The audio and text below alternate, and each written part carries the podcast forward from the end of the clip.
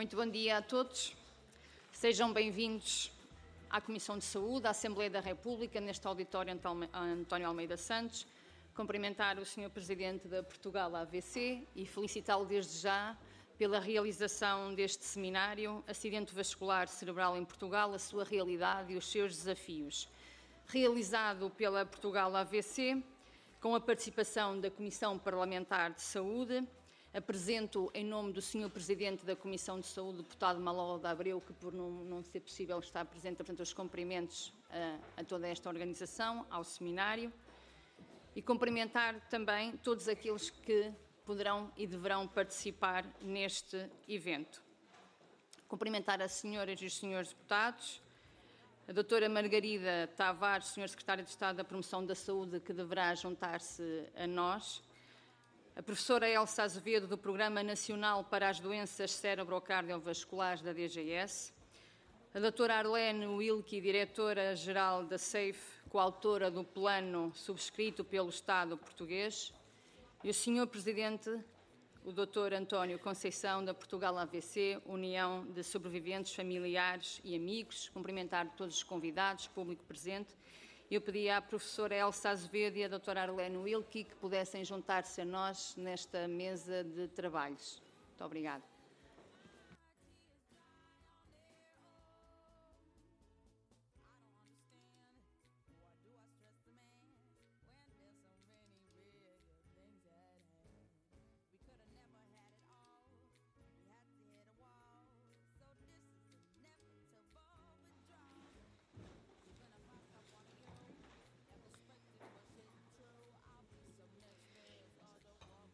Felicito a Associação Portugal AVC por esta iniciativa, dado a importância do envolvimento de todos, designadamente das associações de doentes, no importante contributo de alerta e de consciencialização para os desafios que enfrentamos. No próximo dia 31 de março, assinala-se o Dia Nacional do Doente com AVC. É de especial importância sensibilizar para esta temática. O acidente vascular cerebral é atualmente a principal causa de morte e principal causa de incapacidade permanente em Portugal. Queremos ter uma sociedade mais saudável através da promoção da saúde e da prevenção da doença. Sublinhamos a importância da literacia do cidadão sobre como promover a sua saúde e prevenir a doença e a articulação dos vários agentes neste processo. Os números são motivo de preocupação e têm despertado para a urgência em desenvolver e implementar políticas públicas eficazes, integradas, sustentadas e baseadas na evidência para a prevenção, o tratamento e a reabilitação do doente com AVC em Portugal e na Europa. A Portugal AVC, União de Sobreviventes Familiares e Amigos, com a participação da Comissão Parlamentar de Saúde, realiza esta sessão e é com gosto para a Comissão de Saúde poder receber esta sessão nesta casa, com a participação de oradores com vasto conhecimento nesta área, que certamente contribuirão para um debate e reflexão profícuos. A agenda de trabalhos que nós temos para a sessão de hoje apresenta como temas o panorama do AVC em Portugal, contribuição de Portugal ao AVC pelo Sr. Presidente Dr. António Conceição. O que poderemos ambicionar com o plano de ação para o AVC na Europa, Dr. Arlene Wilkie, a intervenção das autoridades de saúde, professora Elsa Azevedo, o entendimento político na área, estarão os deputados dos grupos parlamentares aqui presentes e usarão da palavra neste ponto, Teríamos um período para questões e o encerramento com a presença da Senhora Secretária de Estado da Promoção da Saúde, doutora Margarida Tavares. Está aberta a sessão, Senhor Presidente. Passo-lhe desde já a palavra. Bem-aja. Muito obrigada. Eu poderia falar do público porque posso também comentar os slides. Também. Muito obrigado.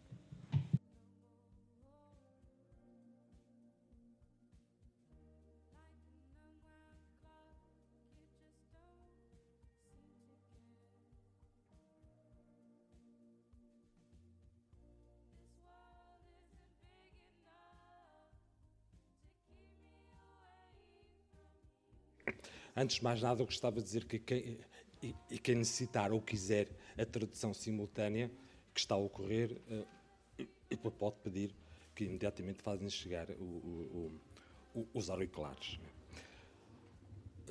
Os senhores deputados, uh, a senhora professora Elsa Azevedo, representando a Direção-Geral da Saúde, um, a doutora Arlene Wilke um, ilustres convidados.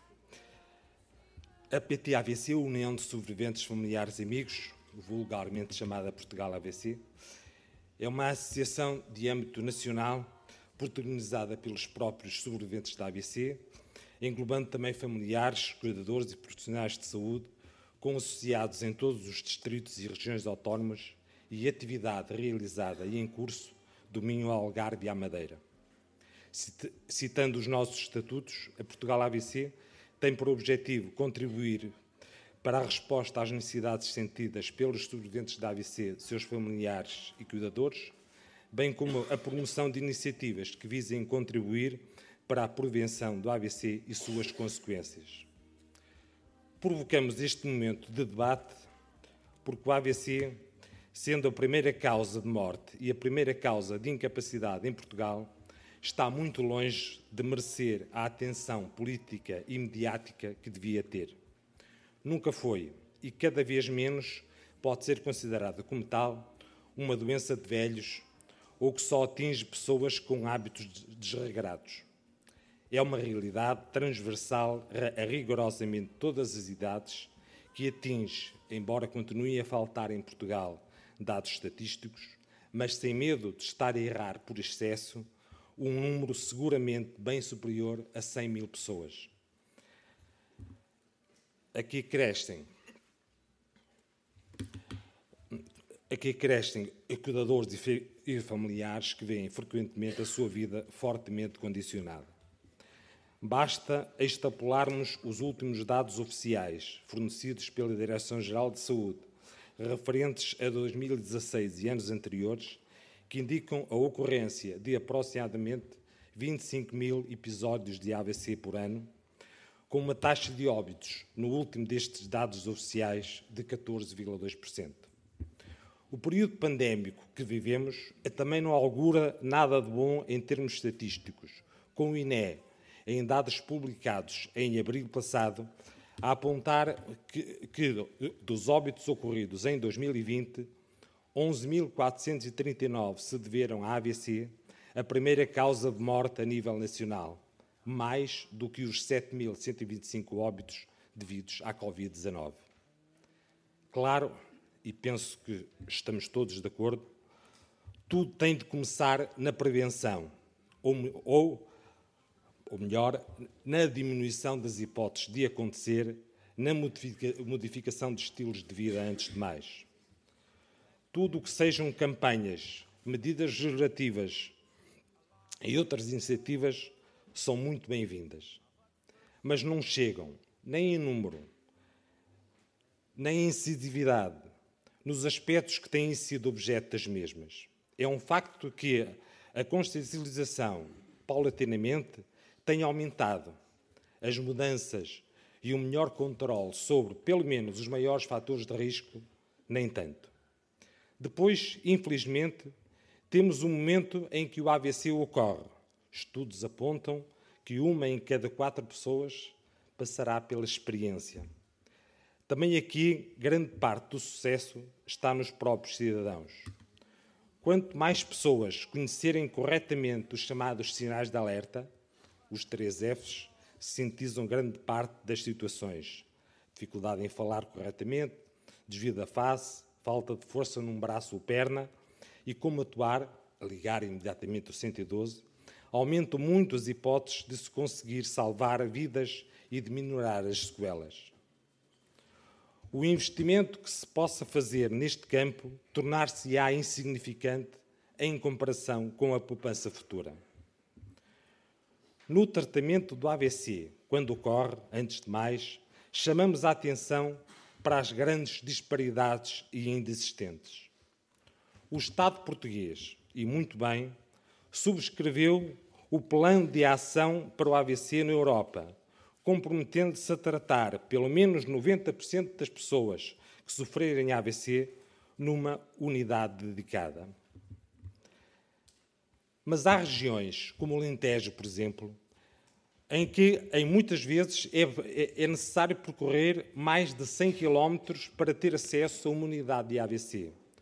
Nos distritos de Beja e Porto Alegre não há nenhuma. Ou de Santarém, que tem tido muitas dificuldades em proceder a um efetivo funcionamento de uma unidade. Ou os Açores, que enfrentam limitações várias. E há ainda outras regiões com um funcionamento limitado das unidades de AVC, até no horário, levando a que uma parte dos doentes tenham que, que ser levada a percorrer elevadas distâncias. Quando o pretendido é que todas as pessoas tenham acesso a uma unidade dedicada, no máximo a 30 minutos de distância. Aqui acresce o problema que se, que se continua a verificar com a demora injustificada no transporte entre hospitais, particularmente relevante no AVC. Porque, literalmente, cada minuto conta para o prognóstico final. Mas em critérios económicos irracionais ou de distribuição de serviço, demasiadas vezes comprometem o futuro de pessoas, vindo a gerar custos de dezenas ou centenas de milhares de euros ao longo da vida para o próprio Estado, para todos nós. Mesmo que tivéssemos já superado este aspecto, a meta dos 90% continua ainda muito longe. Porque, mesmo em hospitais com unidade de AVC em pleno funcionamento, constata-se que, em grande parte, que uma grande parte dos doentes com AVC ainda é internada em enfermaria geral, não beneficiando, portanto, da intervenção terapêutica mais eficaz.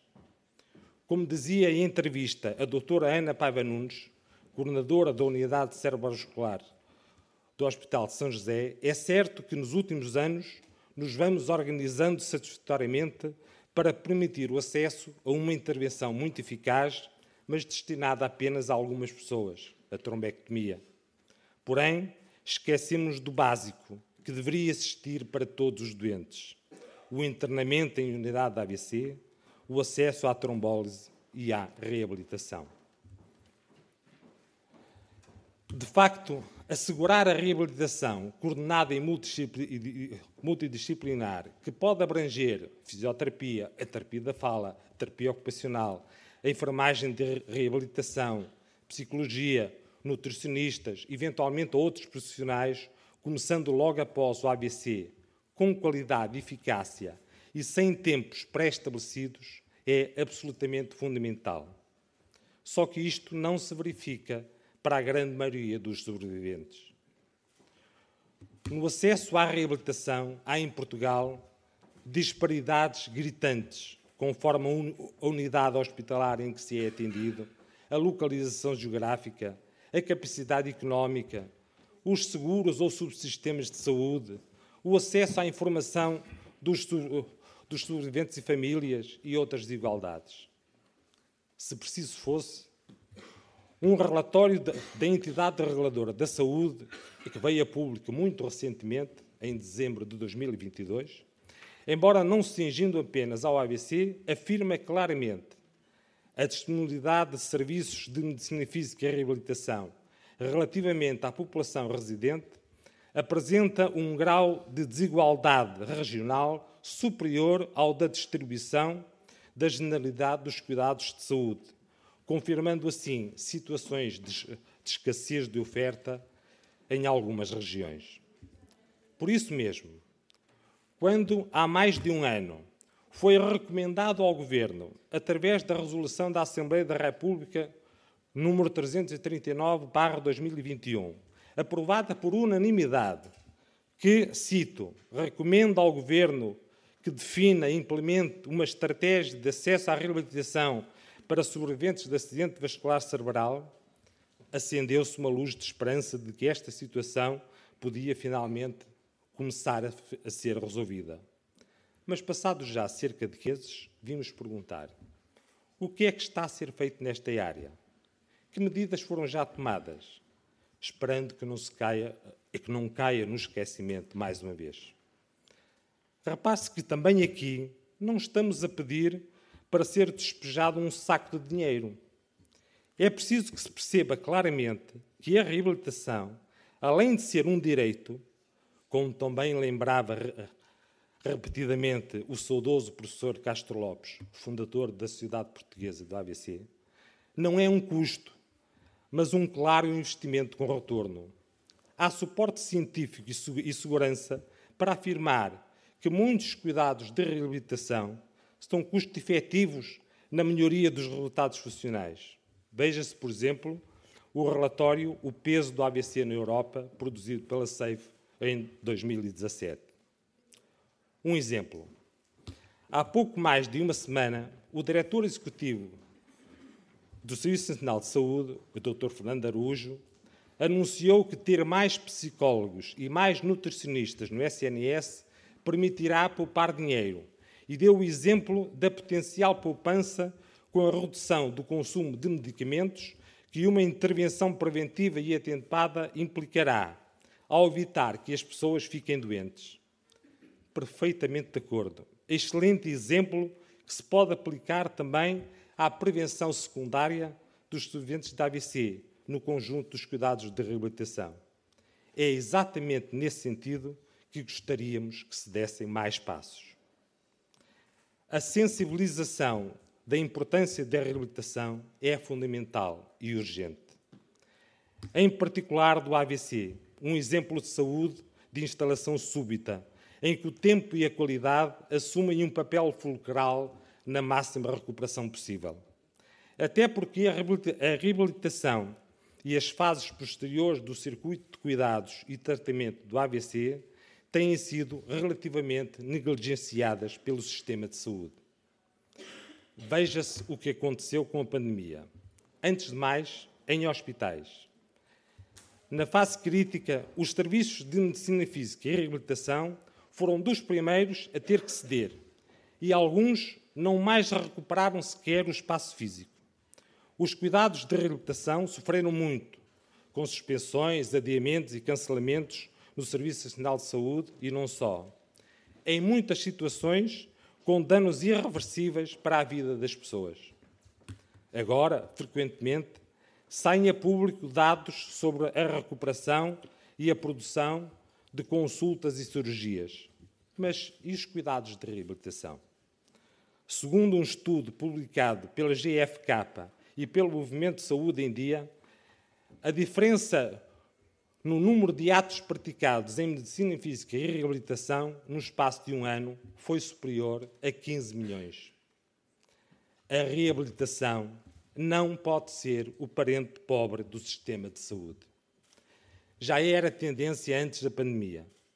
Mas outro efeito da Covid-19 foi a normalização das altas muito precoces, com, ao que parece, única preocupação de libertar camas com todo o respeito que nos merecem as unidades de saúde e outras, para onde são rapidamente transferidos os sobreviventes da AVC, não nos cabe substituir os serviços de medicina física e reabilitação.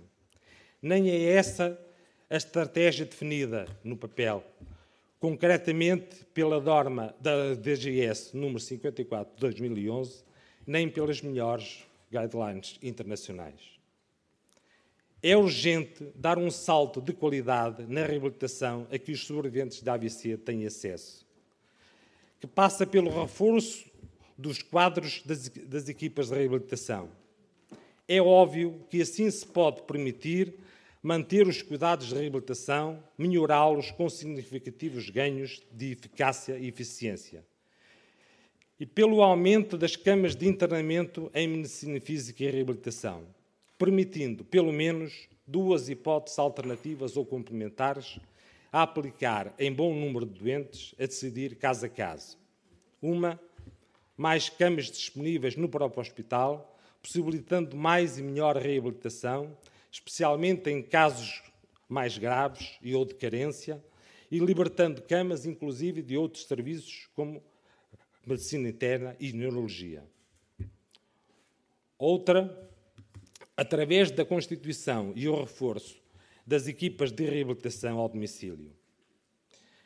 Mesmo nos centros de reabilitação altamente especializados e dotados de meios não repetíveis noutras unidades de saúde e que podem prestar um ótimo contributo na reabilitação, embora infelizmente sejam poucos face ao universo total os sobreviventes que a eles têm acesso, os critérios não podem ser unicamente e como aparente dominados pelo, pelo economicismo de curto prazo. Interessam os resultados financeiros e estatísticos, é claro, mas deviam ser indissociáveis dos clínicos, terapeutas e de reabilitação. Não só o quantos passaram, mas também o, o como saíram, como decorreu a reintegração social e eventualmente laboral, e outros de idêntica importância. Aliás, que controlo há em relação à qualidade, adequação e eficácia dos cuidados de reabilitação prestados em todas as estruturas, públicas, sociais, privadas, incluindo convencionadas com o SNS. É necessário que se distinga positivamente, por exemplo, a fisioterapia de carizes eh, essencialmente, eh, eh, especificamente neurológico, indispensável em tantas situações pós-AVC, e que exige tempos, competência e ação permanente, e atenção permanente.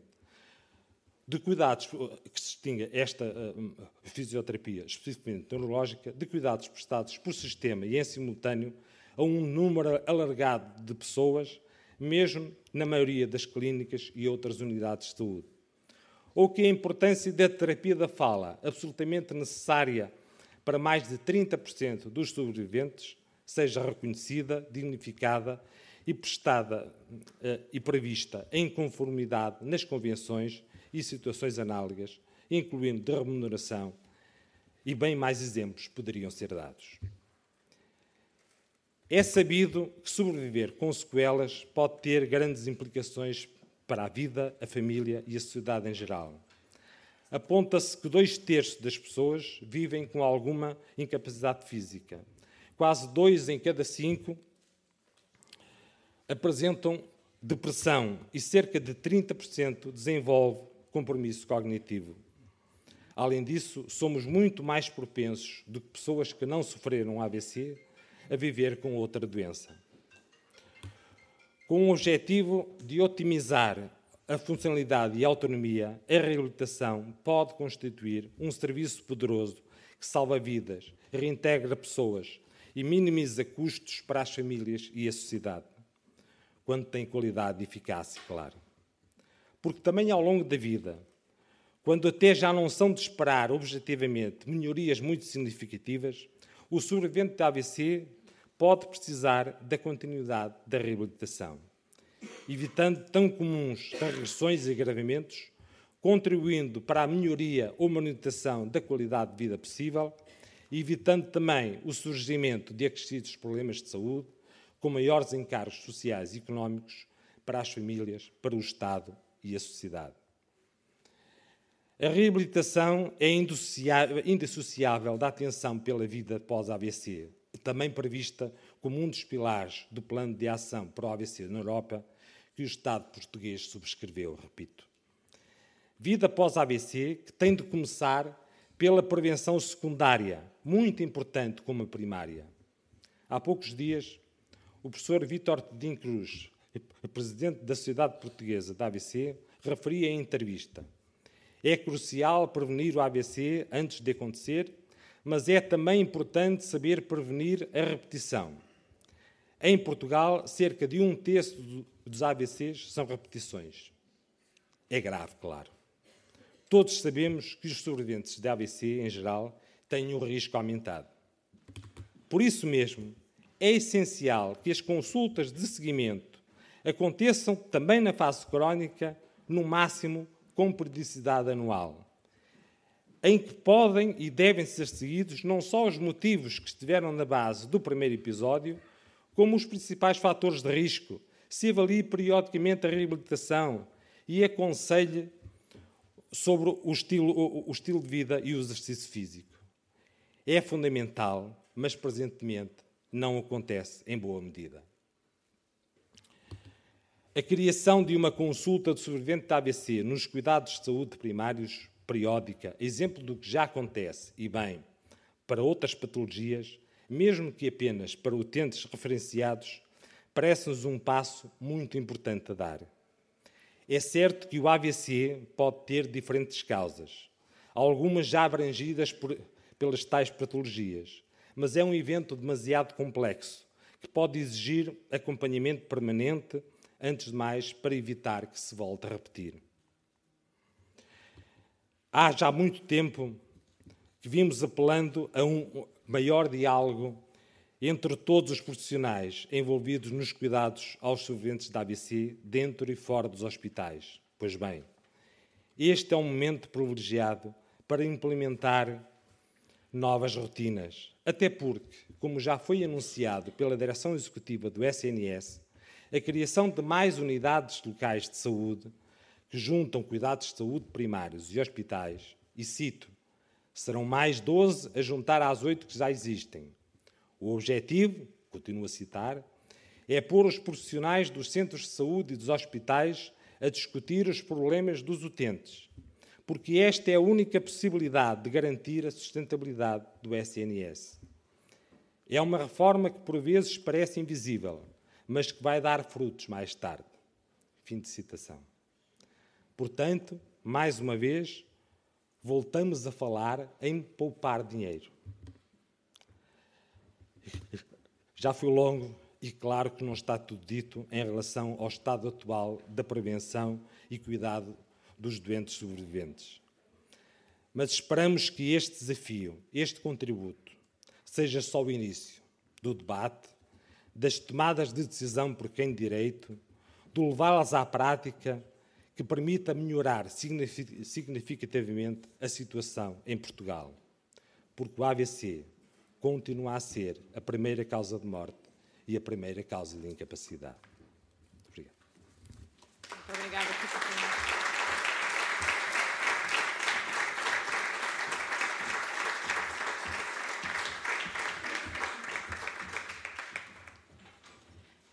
Muito obrigada, Sr. Presidente. Vamos agora passar a palavra para Arlene Wilkie, coautora do plano subscrito pelo Estado português, o que poderemos ambicionar com este plano de ação para o AVC de Portugal na Europa. Muito obrigada.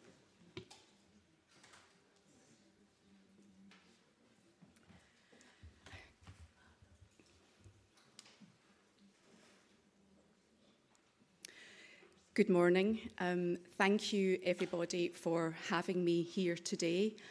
I will be speaking in English, so if anybody, I've got a strong Scottish accent, so if anybody does struggle with my accent, um, there are headphone sets that you can use. So my apologies, I don't speak Portuguese, but please use the headsets if, if you need Thank you so much for inviting me here today. Uh, my name is Arlene Wilkie. I am the Director General of the Stroke Alliance for Europe.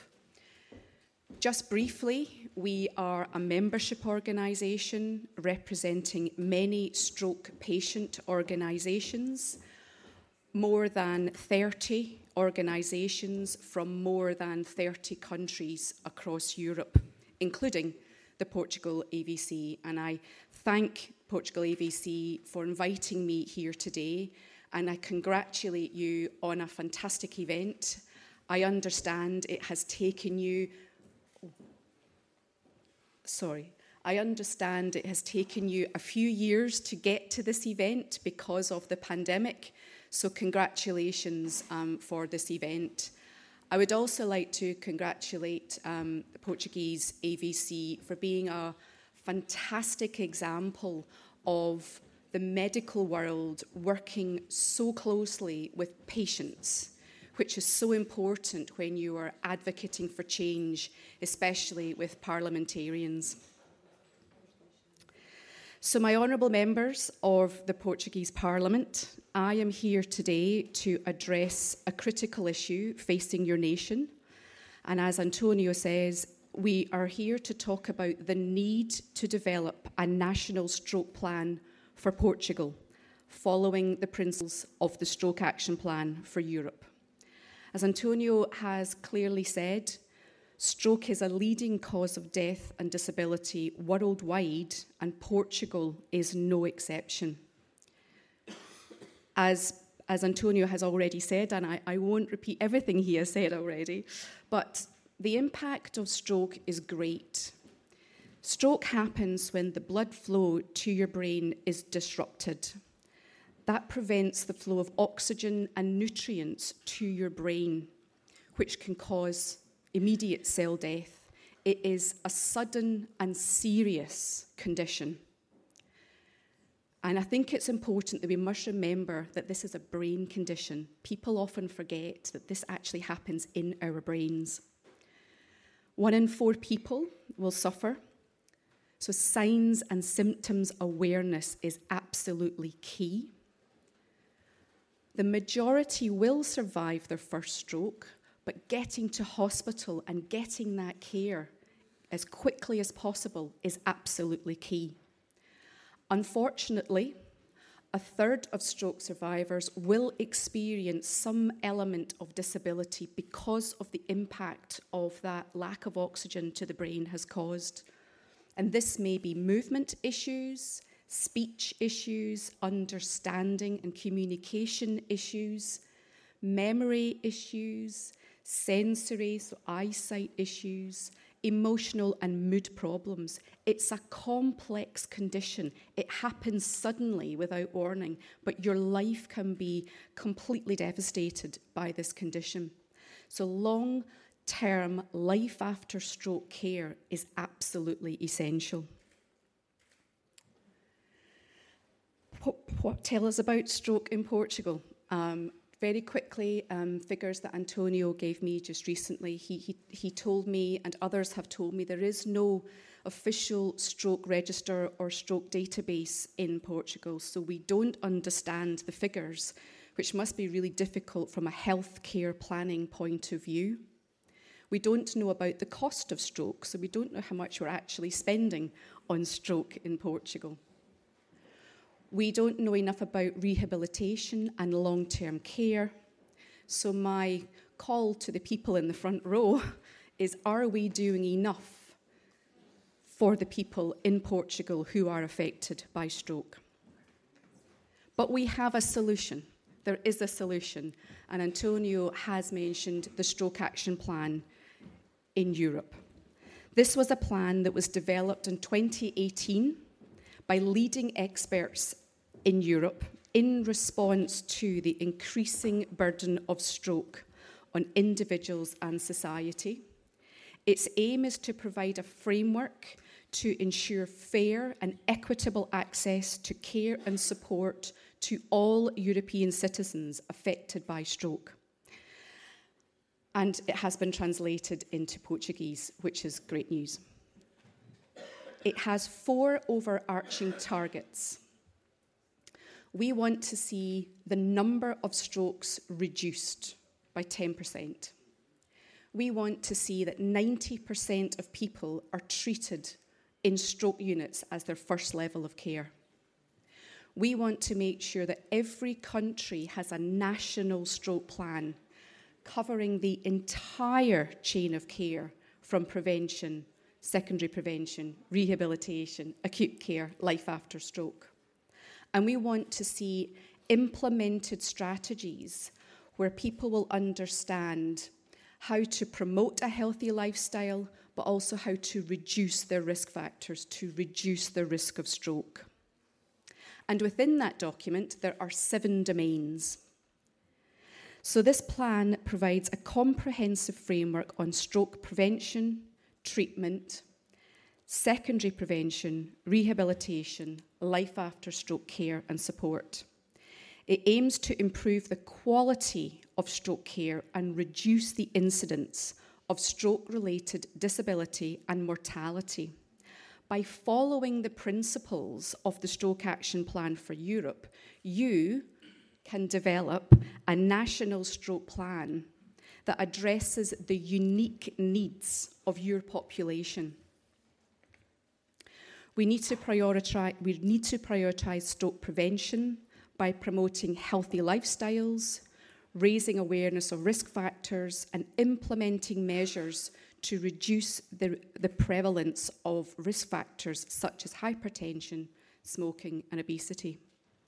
We also need to ensure that patients receive timely and appropriate care from recognition of symptoms to hospitalisation, rehabilitation, and long term management. This includes providing access to specialised centres, stroke units, qualified health professionals, as well as ensuring that patients receive appropriate medication, rehabilitation, and support to enable them to regain independence and quality of life. In addition, we must work to improve stroke data collection, surveillance, and research. This will help us better understand the burden of stroke in your population and identify areas where you can improve stroke care and prevention.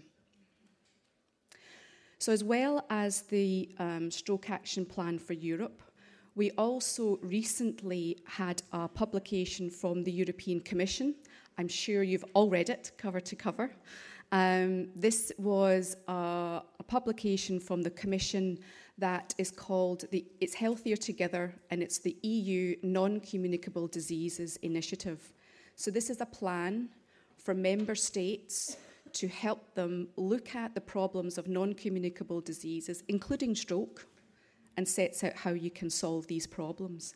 And on page 101 of this document, it actually states that implementing the Stroke Action Plan for Europe is a priority for member states.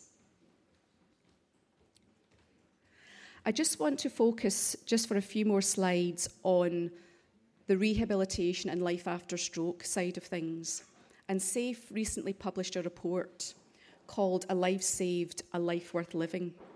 And what this did was it looked at research of the needs of stroke patients and their carers and where those needs being met or not being met. And I've just got a couple of, of charts and slides for you which indicate to you common problems that stroke survivors face.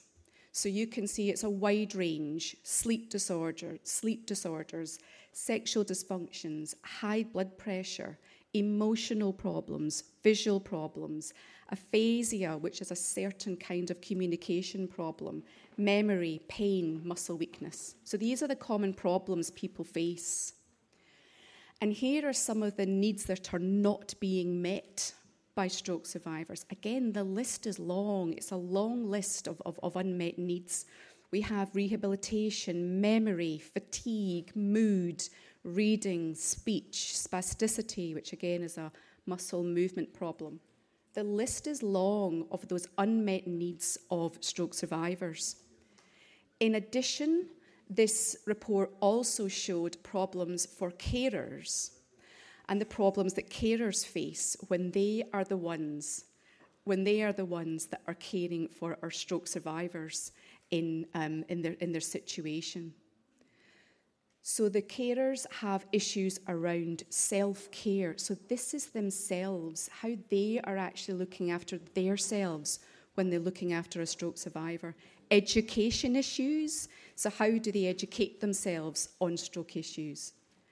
financial issues, coping issues, and how to manage that role of looking after a, a, a, a, survivor in their family who may be a relative, who may be in a relationship with that stroke survivor.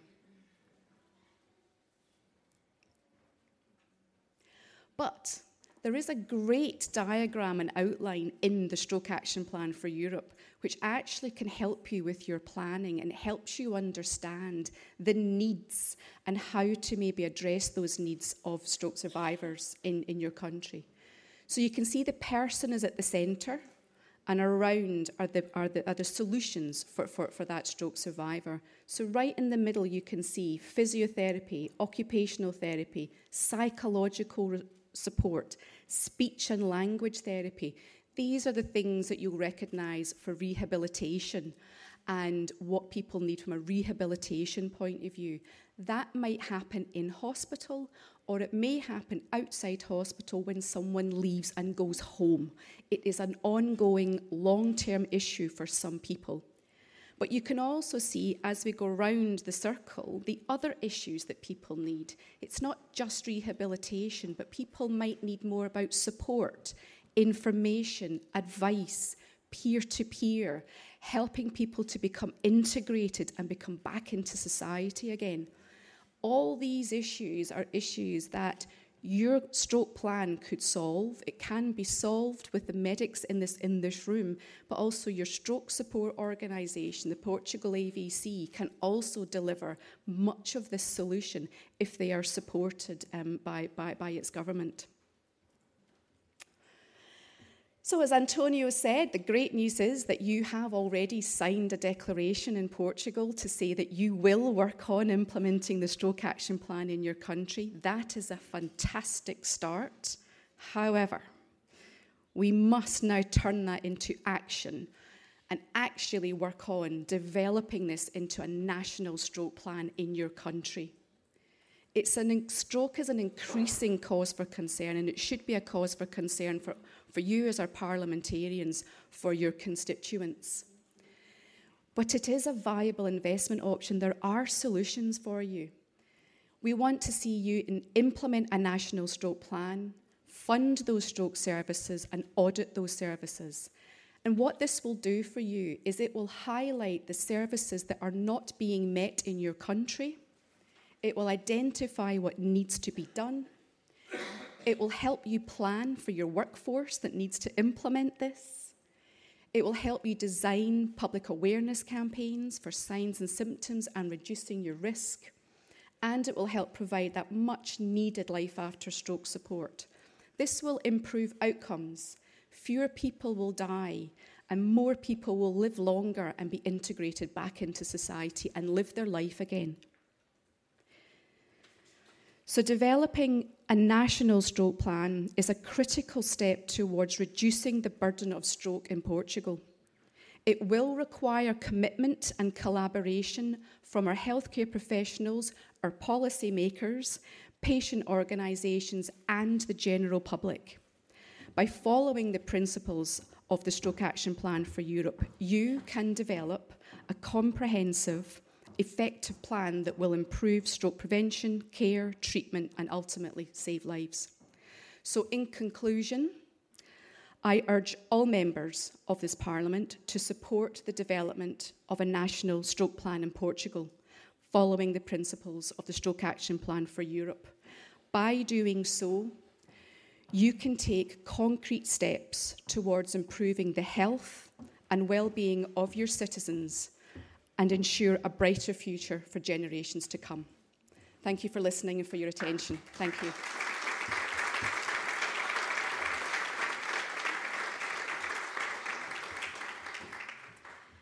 Muito obrigada, doutora Arlie Wilkie, pela apresentação que nos fez, pelo panorama do nosso país e a assinatura do plano do AVC na Europa. Passo agora a palavra à professora Elsa Azevedo, Direção-Geral da Saúde, Programa Nacional para as Doenças Cerebrocardiovasculares, a intervenção das autoridades de saúde. Tem a palavra, Sra. Professora. Eh, bom dia a todos.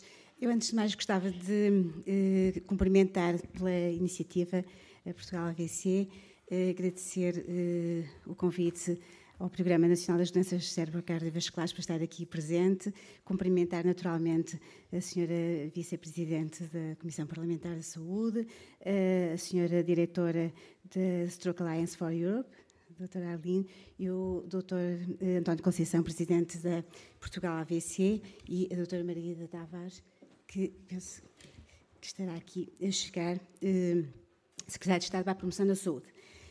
Muito bem. Eh, eu ia só, eh, como estão aqui presentes muitos não profissionais de saúde, só uh, contextualizar um bocadinho a importância do problema em termos assim muito práticos. Uh, o, o, acidente vascular cerebral, de facto, deixa eu ver se eu tenho aqui, é, tem. Nós, nós, temos a circulação, as artérias que levam o sangue para o cérebro, e o que acontece com o acidente vascular cerebral é que uma destas artérias pode, por exemplo, tapar, ocluir, então há uma zona de cérebro que fica morta, deixa de funcionar, ou podemos ter uma artéria aqui dentro do cérebro que rebenta e dá um hematoma dentro do cérebro, e, portanto, de uma forma ou de outra, há uma zona do cérebro que deixa de funcionar. E conforme a zona, nós vamos tendo uh, uh, deficiências diferentes. Um aspecto que é crucial é que, nomeadamente, quando Uh, há uma oclusão de uma artéria, se o doente chegar muito depressa ao hospital, nas primeiras horas, há tratamentos que muitas vezes conseguem reabrir a artéria. E isso às vezes é a diferença da pessoa que fica completamente paralisada de um lado e pode ficar, morrer ou ficar acamada para o resto da vida, recuperar às vezes até totalmente. Ou seja, uh, é crucial que nós funcionemos bem também nesta fase, nesta fase aguda.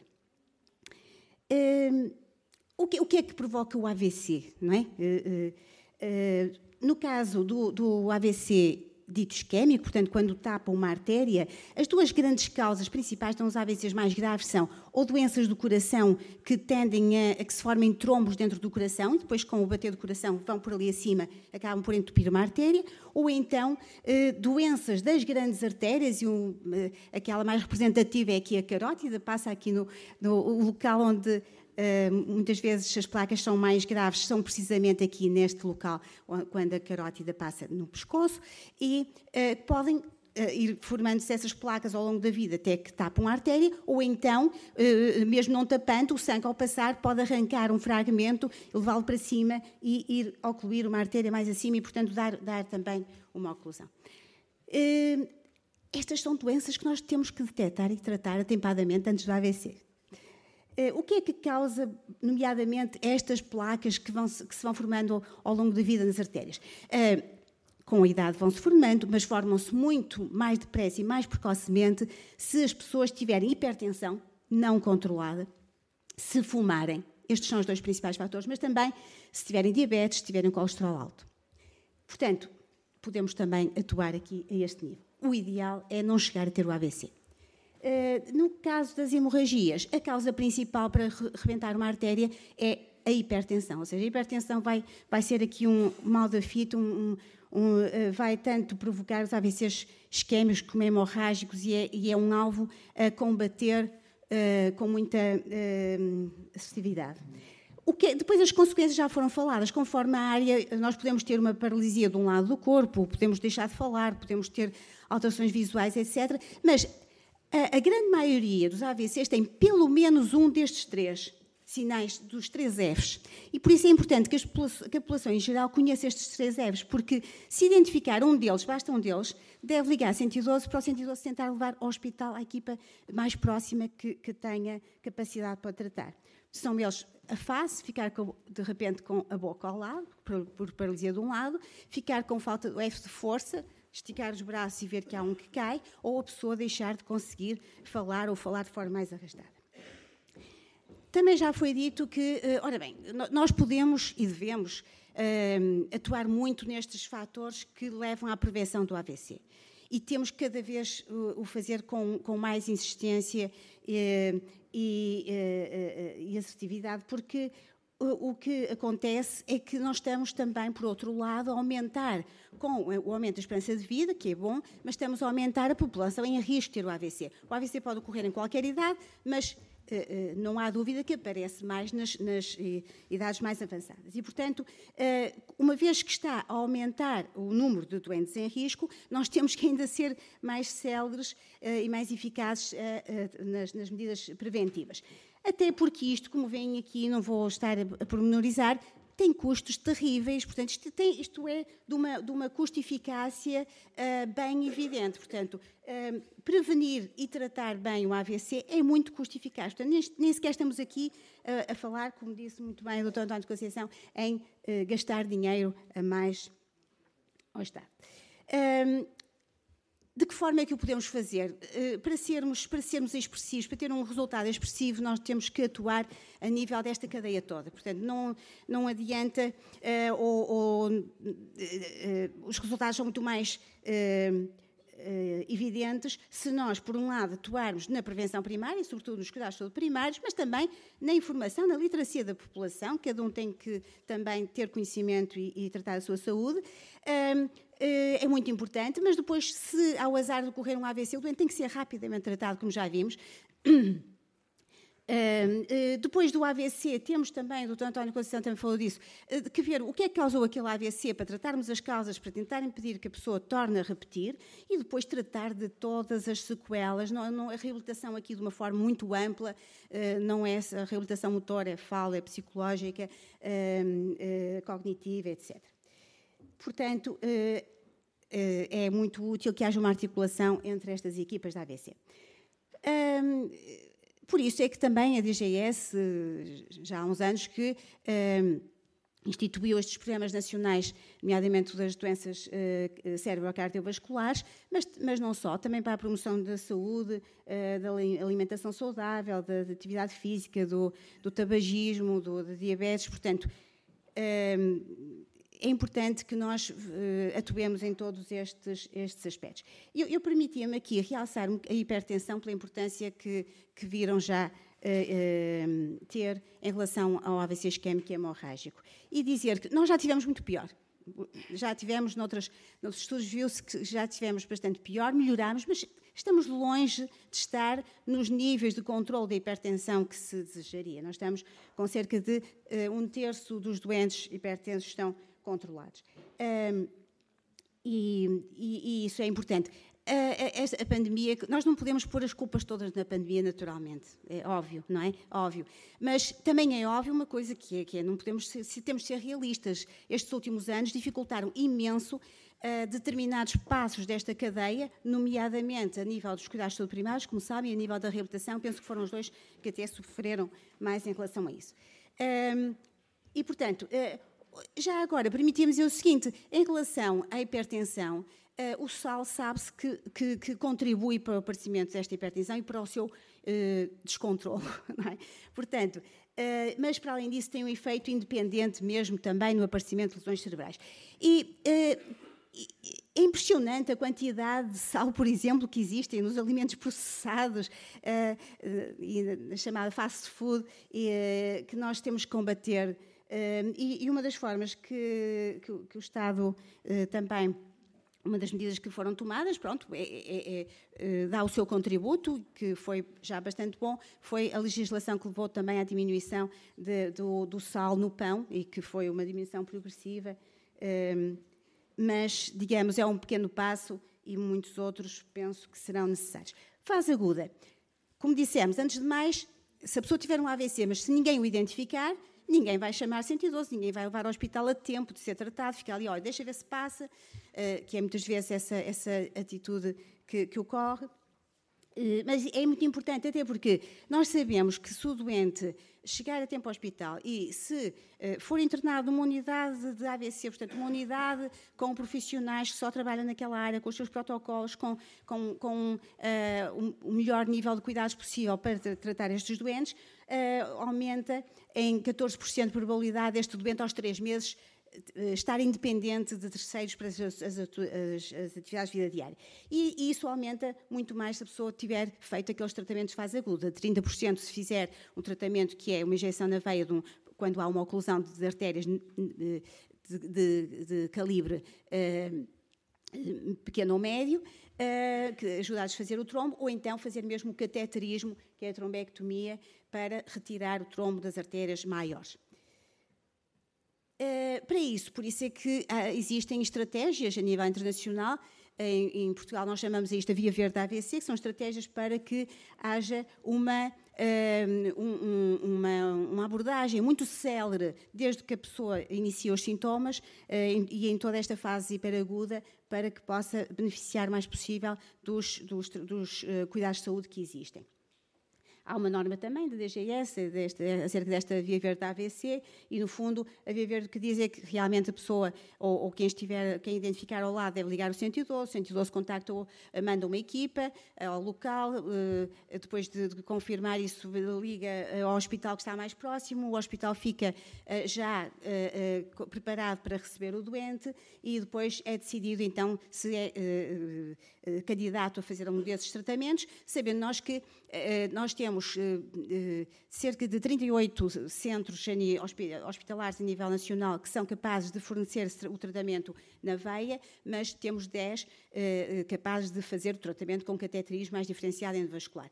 E isto o que é que implica? Implica que as pessoas, às vezes, devem ir, de facto, ao hospital que está mais próximo para começar a fazer o tratamento, vão fazendo o tratamento na veia, mas depois, em alguns casos, eh, que, pronto, uma minoria, mas que é um número eh, ainda importante, têm que ser transferidos para outro hospital. E, e portanto, aqui esta parte do transporte e da articulação interhospitalar é muito importante e não está e não está otimizada ainda se gasta muito tempo com este tipo de transporte o, o, o INEM traz depressa os doentes ao, ao, hospital, mas depois o transporte interhospitalar, que depende do próprio hospital, arranjar uma ambulância, arranjar uma equipa que, que, que acompanhe o doente, eh, é um passo que, que tem trazido alguns problemas. Uh, alguns números, eh, pronto, apesar de tudo, nós temos vindo a melhorar em alguns, em alguns aspectos, mas, mas isto é é, o, o acidente vascular cerebral é um desafio demasiado grande para nós nos contentarmos com os pequenos ganhos que temos vindo a conseguir. E nós eh, temos que fazer um esforço e com sinergias dos vários pares para que isto para enfrentar este, este desafio. Uh, por exemplo, uh, o INEM tem, tem, trazido um número crescente de doentes aos hospitais com a via verde AVC, mas as pessoas ainda não ligam, não, não, não ligam muitas vezes. Ao, é menos, menos de 20% dos doentes um, chegam ao hospital, dos que têm AVC, através do INEM. Os outros ficam à espera que alguém chegue para levar, ou, ou vem com o vizinho, etc. Um, realmente é esperado, com a longevidade aumentar, que nós aumentemos o número de AVCs, como já foi dito, que era esperado que aumentasse eh, em 35%. Em Portugal, de facto, tem, temos, temos notado, tem vindo a aumentar. Nós temos um número muito grande, 28, cerca de 28 mil AVCs admitidos nos hospitais públicos, eh, é, é muito. As unidades de AVC, o número de camas e unidades de AVC tem vindo a crescer, portanto temos feito esse esforço, mas não é suficiente, não é, já vamos ver que não é suficiente, ainda temos que avançar aí. Uh, o número de tratamentos de fase aguda tem vindo a crescer. Teve aqui um, um, um decréscimo uh, ligeiro na altura da, da, pandemia, porque as pessoas não estavam a chegar a tempo aos hospitais, ou os, os, hospitais tiveram uma reorganização por causa da pandemia que não lhes permitiu dar o melhor nível de resposta nas primeiras horas. Uh, a mortalidade que tem vindo a descer teve também, como é conhecido aqui, um, um, já um, um, ligeiro revés também durante a pandemia e, e, é natural que isto ainda se note agora uh, durante algum tempo. Esperemos, temos mesmo que tentar uh, ver se, se, eliminamos esta, este volte-face da, da, da curva da mortalidade. Eh, e depois, eh, uma questão que é um bocadinho transversal, não só à prevenção do primeiro AVC, mas também à prevenção de um segundo ou terceiro AVC, para além de estudar as causas, é, ehm, é, é tratar determinadas doenças. E, e, também aí nós vemos pela venda de dados do Infarmed, com as vendas de alguns fármacos que são aqui chave para isto, tem vindo a aumentar, de facto, o número de embalagens antihipertensores, de, de embalagens de medicamentos para o colesterol, de eh, medicamentos para pôr o sangue mais fino, tipo aspirina ou, ou anticoagulação. Ehm, para, eh, para, tentar evitar um segundo AVC. Assim, de uma forma muito geral, eh, estes números são, parece-me, os mais realistas e, e, e, esta realidade não, não nos agrada, não agrada a ninguém. Temos um número muito grande de uh, centros vasculares cerebrais uh, internados nos hospitais por ano, uh, grande, a maior parte, cerca de 80% mais ou menos são, são, são isquémicos, 85%. Uh, cerca de metade estão internados em camas de unidade AVC. Já vimos que aquilo que se pretende no Stroke Action Plan é de 90% até 2030. Uh, uh, temos cerca de 8% dos doentes tratados com trombose e cerca de 9,5% tratados com trombectomia. Uh, neste momento, isto aconteceu, coincidiu com o início da pandemia, o Programa Nacional das Doenças Cardiovasculares tem, uh, pela primeira vez, um elemento uh, para, especificamente para a área do AVC. Formou-se uma equipa de coordenadores regionais uh, para a Via Verde da AVC. há uma articulação com o INEM e com, equipas, com as equipas hospitalares da AVC. Eh, como foi dito, eh, o Estado português assinou o acordo com o Stroke Action Plan para, para, para que haja um compromisso português da tentativa de acompanhar as medidas do Stroke Action Plan e adaptá-las para Portugal. Foi formada uma equipa que inclui eh, elementos não só do Programa Nacional de Doenças Cardiovasculares, como da Sociedade eh, Científica da, da eh, Sociedade Portuguesa da AVC e a Associação de Apoio, essencialmente, a sobreviventes da AVC, eh, para trabalhar em conjunto. Um, tem sido feito um dashboard precisamente para esta necessidade de percebermos o que é que se passa um dashboard com todos os dados que existem, oficiais de várias mortalidade, morbilidade, os fármacos, as vias verdes, o INEM, etc., eh, para tentarmos perceber o que se passa, mas temos uma grande dificuldade, é, é um, há um atraso na obtenção de dados, porque não há um registro, não há um registro em tempo real. é um, é, é, nós fizemos isto com a Covid, nós fizemos isto com a Covid, portanto, acho que seria muito bom se nós conseguíssemos fazer um esforço para que uh, pudéssemos fazer algum registro mais em tempo real para a primeira causa de, de, de morte e de incapacidade. Há um site com recomendações, uh, mas há várias intervenções, mas que têm a ser mais, mais concertadas. Alguns desafios são precisamente esta questão do, do registro. A nível do, do, do uh, suporte informático dos hospitais, que na maior parte dos hospitais é o chamado S-clínico, um, eh, estamos com, conjuntamente com os SPMS a tentar instalar um, um, um registro de, forma a captar automaticamente, de forma informática, os, os dados que estão no sistema informático que possam ser úteis para monitorizar esta condição, acrescidos de alguns dados que têm que ser incluídos uh, diretamente pelos profissionais de saúde. Estamos, neste momento, a trabalhar e espero que consiga ficar pronto este ano. Eh, é muito importante melhorar a prevenção primária eh, que, que, e com uma ação grande na população, como disse, nos cuidados primários.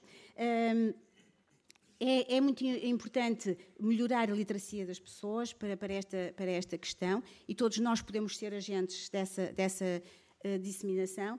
É muito importante aumentar o número de camas de unidades de AVC, porque a unidade AVC, no fundo, é a célula do tratamento do doente com AVC. Uh, e, mas não é só abrir camas e temos que verificar se têm qualidade, se têm as condições próprias e, se, uh, e certificá-las. Está agora a haver um trabalho, fundamentalmente, da Sociedade Portuguesa da AVC e juntamente com uma iniciativa internacional do, do, uh, que, é, que, se chama Angels, uma iniciativa Angels, que tem apoiado os vários hospitais e, e, e, em articulação com, com a European Stroke Organization e com a Stroke Alliance for Europe, um, é ajudar os, os, os, os, países e os próprios hospitais a tentar neste processo de certificação. Isto é importante para se detectar aquilo que há critérios já foram definidos na Europa para certificação e temos que ver uh, em cada unidade uh, o que é que uh, o que é que falta para cumprir esses objetivos e tentar certificar essa unidade. Está a ser dado esse passo. Um, é muito importante uh, melhorar a telemedicina e o transporte interhospitalar, já vamos ver aí uh, no slide seguinte essa questão, porque uh, nós com a telemedicina, sem custos, nós podemos ajudar um, uma equipa mais diferenciada, pode ajudar na decisão uma equipa de outro hospital mais pequeno que tenha eh, estas situações num número menor de pessoas que não estão diretamente especializadas e sem custos, utilizando a, a, a telemedicina, podemos à distância ajudar a tomar decisões, a decidir que o doente tem que fazer tratamento ou não, se é ser transferido ou não. Isso no, na região centro está a ser muito bem feita, já, e falta replicar noutras áreas do, do, do país. Como eu disse ao bocado, o transporte interhospitalar tem que ser melhorado aumentar o acesso à reabilitação. Eu não estou a falar tanto da reabilitação porque eu sabia que iria ser falada também pelos meus antecessores. Eh, é, é essencial, foi, foi, foi, das coisas que mais sofreu de facto com a pandemia, como já foi dito. Eh, é, se calhar, daqueles passos da cadeia que, que está menos organizado ou, ou, ou, implementado de uma forma menos, menos eficaz. É preciso equipas, equipas abrangentes, adequadas para o, o caso clínico e, nomeadamente, para além de se melhorar aquilo que já está instalado, se calhar partirmos para uh, desenvolver também funcionalidades em termos de hospital de dia que não existe esta, essa, esta, essa, essa, tipologia de tratamento e há instituições que podem fornecer uma uh, uh, reabilitação intensiva sem o doente ter que ficar lá a dormir. Fica mais barato, é melhor para o doente, mas temos que instituir isso. E, por outro lado, também avançar com a, a reabilitação domiciliar, nos casos que, que, for, que seja adequado, e, e, e, com, e com, a, com a, um, auditoria necessária. Um, e, naturalmente, melhorar a vida uh, após a AVC, que foi também a base aqui da, da intervenção da doutora Arlene. Este quadro, só para mostrar, estou quase a terminar aqui, um, que nós, apesar de termos uh, a população em risco de AVC um, muito concentrada no, interior, como veem aqui, por outro lado, temos os centros que prestam cuidados mais diferenciados, exatamente localizados noutra parte do país. Ou seja, uh, ou seja, nós temos um país pequeno e é possível, e os doentes podem chegar a tempo uh, uh, aos centros para, para serem tratados, mas precisamos de localmente abrir mais algumas unidades da ABC para que eh, haja cuidados de proximidade e é, e é importante melhorar o transporte interhospitalar. Portanto, algumas metas que nós gostaríamos muito de, de conseguir, portanto, de tentar atingir até 2025, seriam avaliar a nível nacional a necessidade de, de camas da AVC relacionando com a incidência na, na, região, melhorar a cobertura, isto aliás está no site de, de, do programa, melhorar a, a, cobertura nacional das equipas para que, ao bocado foi dito, o ideal seria 30 minutos, mas vamos para já tentar os, os 60 minutos, que as pessoas pelo menos cheguem na, na, primeira hora a um hospital, aumentar o número de camas para tentarmos passar dos cerca de 50% de doentes internados em unidades para 75%, se, se, que já é muito, um alvo muito ambicioso, mas e depois ir subindo, idealmente até aos 90% até 2030, porque este plano de ação é até 2030, um, e uh, assegurar que as pessoas são elegíveis para tratamento, porque também sejam efetivamente uh, tratadas. Nós não estamos aqui nestes espaços, não estamos tão mal quanto isso. Um, prover, e promover o registro sistemático de indicadores uh, de, que nos permitam monitorizar e melhorar aquilo que está mal, e nomeadamente um indicador que não, que, que não temos, que não temos, que é o resultado. Nós temos indicadores do, do, número de doentes internados, tratamentos feitos, etc., mas depois falta uma coisa importantíssima. Serviu para alguma coisa? Qual é a percentagem de doentes com AVC que estão independentes aos três meses? Não temos isso. Pretendemos, com aquele programa que estamos a preparar, que isso seja uh, registado para podermos ter mais dados que nos permitam monitorizar uh, a qualidade dos, dos, tratamentos de fase aguda. No fundo, deixar aqui a menção dos. Uh, lembrar os três Fs e, e, e, e, aqui, e permitia-me só colocar aqui um. Um pequeno filme que, que tem sido divulgado e vai ser novamente no Dia Nacional do Doente com AVC, que ilustra a importância da. e mesmo em, as, as próprias crianças podem fazer, detectar sinais de alerta e salvar o familiar.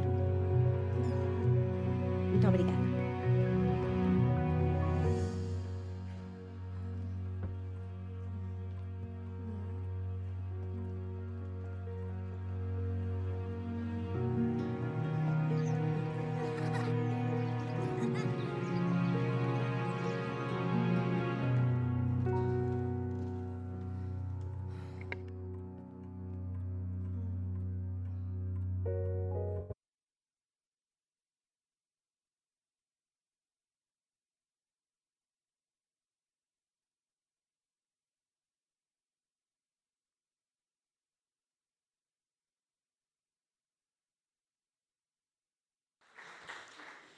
Muito obrigada, Sra. Professora.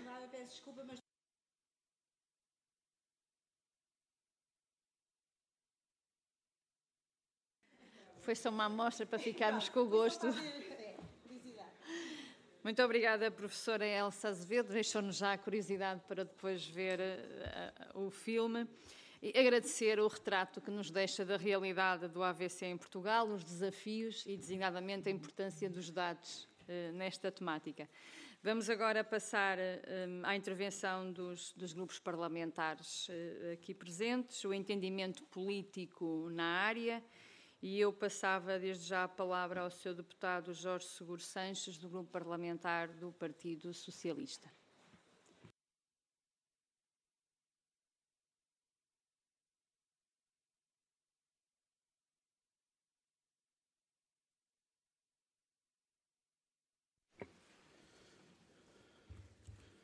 Muito bom dia a todos. Muito obrigado, Sra. Presidente da Comissão Parlamentar de Saúde, Sra. Deputada Susana Correia. E eu queria começar precisamente por aquilo que é mais relevante do ponto de vista da, da apreciação política daquilo que estamos a debater. Em Portugal, o AVC é a principal causa de morte e incapacidade responsável por cerca de 12 mil mortes por ano. Em média, ocorrem mais de 33 mil casos de AVC em Portugal.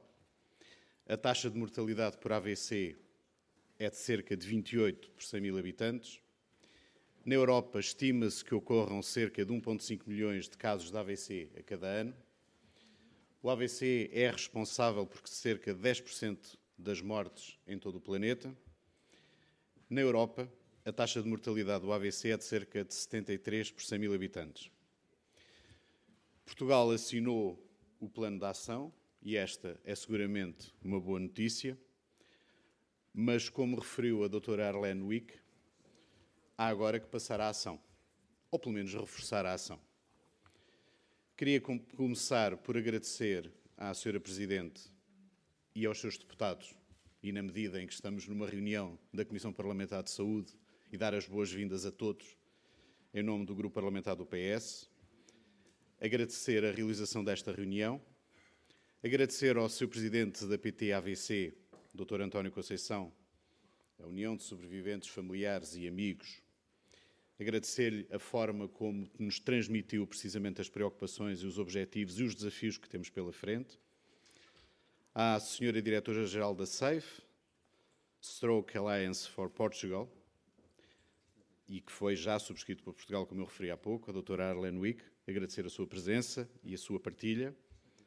À doutora Elsa Azevedo, do Programa Nacional para as Doenças Cérebro-Cardiovasculares da Direção-Geral de Saúde. E a todos os oradores que, que, que nos vão, com certeza, participar e enriquecer este debate, precisamente num debate tão, tão importante. E eu queria começar por referir uh, duas, uh, dois tópicos que me parecem da maior importância. Um que tem a ver com o papel que as associações de doentes devem ter, e nomeadamente devem ter junto à Assembleia da República e da Comissão Parlamentar de Saúde. É fundamental este trabalho de proximidade para que o trabalho dos deputados, o trabalho da Assembleia da República possa ser o mais próximo possível daquilo que é o objetivo que todos temos, é que o doente está no centro da política de saúde e, portanto, isso nunca é, é demais referir e reforçar e, portanto, acho que esta, esta iniciativa uh, faz todo o sentido. E, por outro lado, um grande objetivo que penso que todos temos, e que foi aqui abordado em vários pontos, tem a ver com a questão da literacia para a saúde. É fundamental que cada um de nós tenha maior informação, esteja mais bem preparado para enfrentar todos os desafios que temos pela saúde. E uh, queria aqui, aliás, já foi um pouco abordado, estamos a trabalhar neste momento, e nomeadamente a Direção Executiva do, do Serviço Nacional de Saúde, está a trabalhar num objetivo de implementar aquilo que são as unidades locais de saúde. Mais do que defender o modelo das unidades locais de saúde, penso que é algo que todos temos em, com uma visão muito positiva, que é a possibilidade de trabalharmos na integração de cuidados. As unidades locais de saúde são um desses modelos e, portanto, há pouco foi precisamente referido pelo Dr. António Conceição, de facto, o trabalho que está a ser feito com as ordens profissionais no sentido da existência de manuais sobre estas áreas para que o trabalho que é feito nas futuras unidades locais de saúde, e já agora nas anteriores, e nos ACES, possa ser o mais possível integrado entre aquilo que são os cuidados de saúde primários, aquilo que é a prevenção na área da saúde e aquilo que possa ser feito depois ao nível hospitalar. E, portanto, eu penso que estas são, de facto, boas notícias, são notícias no sentido correto e que, acima de tudo, vão àquele ponto que é, eh, vamos, temos aqui um conjunto e um plano de ação muito positivo há que, acima de tudo, uh, assegurá-lo. E nós temos desafios muito grandes no nosso país. Não só no nosso país, mas também na Europa. Eu começava pelo primeiro, que é a questão do envelhecimento da nossa população, o estilo de vida pouco saudável, o acesso limitado a, serviços de saúde e a falta de prevenção uh, primária. Associa-se ainda outro, outra questão, que para nós é muito relevante, que é a necessidade e a necessidade do reforço da disponibilidade de, de recursos a profissionais, nomeadamente nesta área tão específica, e que isso significa que temos de ter uma reflexão muito clara sobre como é que conseguimos ter mais profissionais para trabalhar neste setor. Além disso, a promoção de hábitos de vida saudável, como uma dieta equilibrada, exercícios físicos regulares e a cessação do tabagismo, também são importantes para prevenir o AVC. Para além de, nos últimos anos, o Serviço Nacional de Saúde ter tomado medidas para melhorar os números da incidência de um AVC, como a expansão da rede de unidades da AVC, e já aqui foi referido, nomeadamente, alguns aspectos que é necessário melhorar, mas que foram criados, a via verde do AVC, eu gostava de sublinhar também, do ponto de vista da prevenção, pontos que me parecem muito importantes. Um projeto que me parece muito relevante, dos, dos projetos dos ACES mais próximos, nomeadamente na ARS Norte e LVT, que está direcionado para o risco cardiovascular em utente sem médico de família através de teleconsulta. Parece que é um, um bom objetivo e que valerá a pena reforçar. A consulta de risco cardiovascular integrada de saúde, nos cuidados de saúde primários, nos hospitais e na saúde pública e nos municípios. E também sublinhar um bom, um bom exemplo, uma boa prática que temos no nosso país, que tem a ver com a rede, de, a rede portuguesa de municípios saudáveis. E aqui referir também que este trabalho exige uma, uma, muito boa articulação local com aquilo que é o trabalho dos municípios, ou seja, aquilo que nós possamos fazer na prevenção possa ser feito de uma forma muito próxima com os municípios. Já agora, um desafio que eu deixo, porque não fazermos um fórum sobre a integração de cuidados para a prevenção primária do AVC entre saúde, nomeadamente as unidades locais de saúde, e a rede portuguesa de municípios saudáveis. Penso que é algo que nós podemos trabalhar, nomeadamente quando falamos naquilo que possam ser o novo modelo das unidades locais de saúde. Necessitamos fazer o reforço, nunca completo, de políticas e estratégias nacionais que direcionem a prestação de cuidados para uma vertente preventiva a nível individual e de comunidade e em que são identificados e mitigados fatores de risco para doenças cardiovasculares. Aliás, esta questão da vertente preventiva foi muito bem, a meu ver, referido pela doutora Elsa Azevedo, precisamente quando falou na questão da necessidade de reforçarmos precisamente a vertente preventiva. Uma política de saúde que garanta a colaboração entre a saúde e os vários setores envolvidos na promoção de saúde e de bem-estar da pessoa, regulado pela saúde pública e responsabilizando todos os setores que contribuem para a criação de ambientes promotores de saúde do bem-estar das populações a aposta nas cidades saudáveis, dos municípios, e, em resumo, dizer que o AVC é uma realidade preocupante em Portugal, requer esforços contínuos para aprimorar a prevenção, o diagnóstico e o tratamento, bem como para aumentar a consciencialização da promoção sobre a importância de recorrer a cuidados médicos imediatos em caso de sintomas.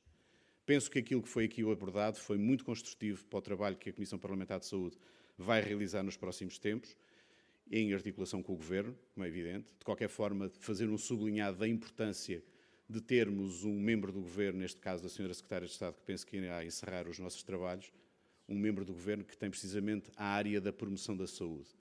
E aquilo que, acima de tudo, foi na minha intervenção, que foi a abordagem daquilo que é o trabalho preventivo do, do, na questão do no, no AVC, penso que tem muito a ver com aquilo que são as boas políticas e as boas práticas na área da promoção da saúde. Muito obrigado, Sra. Presidente. Muito obrigada, Sr. Deputado. Do Grupo Parlamentar do Partido Social Democrata, deputado Ricardo Batista Leite, por favor.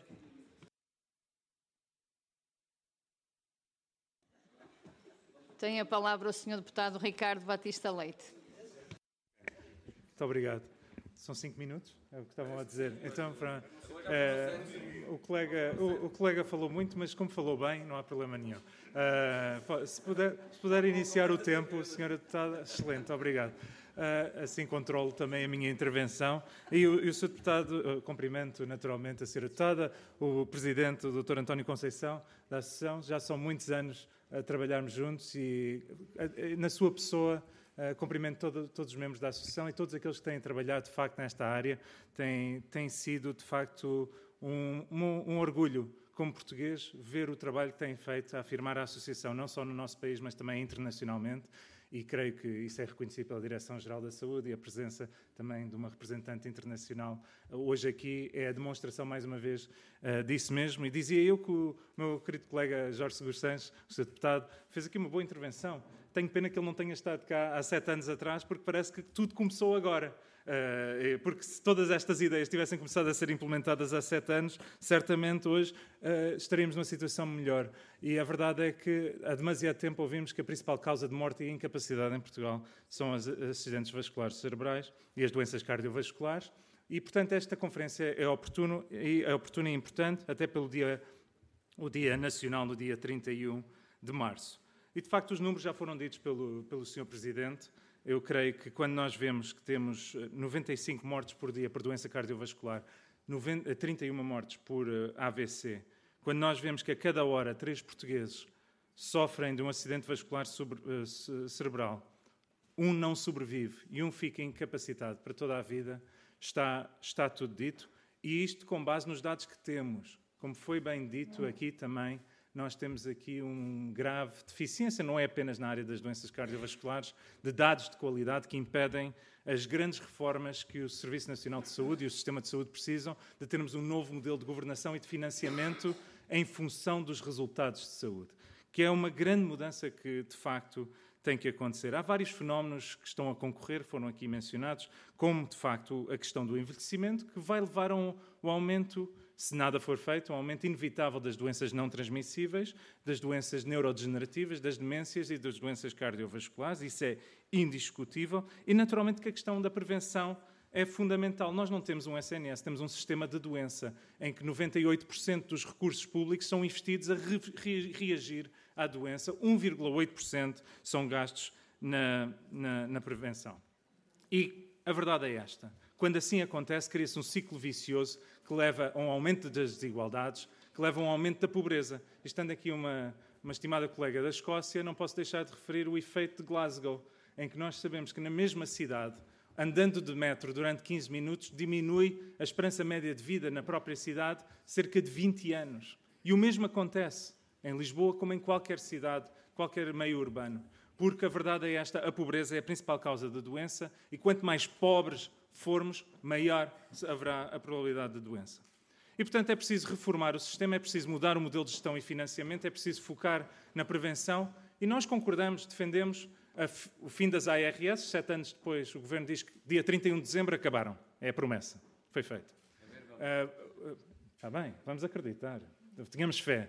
Uh, disseram também que vão universalizar as unidades locais de saúde, ouvimos aqui. Nós preferiríamos o modelo dos sistemas locais de saúde, mas é um passo nesse sentido. Mas criou-se uma direção executiva e um diretor executivo que não manda na, na parte do dinheiro, não manda na parte da contratualização, isso está na CSS, não manda na central de compras, continua na SPMS, não manda na digitalização, continua na SPMS, e, portanto, eu olho para o diretor executivo, ainda para, mim, ainda para mais é bom. É uma pessoa que conhece o sistema, o Dr. Fernando Araújo, mas é, é, é um, um, CEO sem capacidade financeira é como uma máquina de lavar sem eletricidade. Mesmo que seja da Mil ou da Bosch, não serve para nada. E, portanto, nós, de facto, nós precisamos que a direção executiva tenha capacidade de intervenção e não esteja aqui apenas para tapar buracos, para fechar e abrir urgências. Precisamos de que haja quem de uma vez por todas, se não é ao nível do Ministério, ao menos ao nível da direção executiva, seja capaz de fazer as reformas de que precisamos. E essas reformas passam por mudar o modelo de gestão e financiamento para garantir por um lado, conseguimos recolher os dados que são precisos e, por outro lado, conseguimos ter um modelo de financiamento em função desses resultados. Vejamos o caso, foram aqui apresentados os dados da, dos cuidados de saúde primários, da população que existe, eu sei que o meu tempo está quase a terminar, mas foram apresentados aqui dados das unidades de saúde familiar, eh, aliás, dos cuidados primários, mas a verdade é que se nós partíssemos estes dados entre as unidades de saúde familiares e as UCSPs, o número de pessoas com hipertensão controlada e diabetes controlado seriam muito maior. Porque nós medimos os resultados nas, UC, nas USFs e financiamos nas USF modelo B aqueles que atingem esses resultados nós vemos um duplicar do número de diabéticos e hipertensos controlados nos modelos USF eh, modelo B, nas unidades de saúde familiar modelo B. Isto deve nos fazer refletir. Portanto, medir resultados e pagar em função de resultados tem resultado.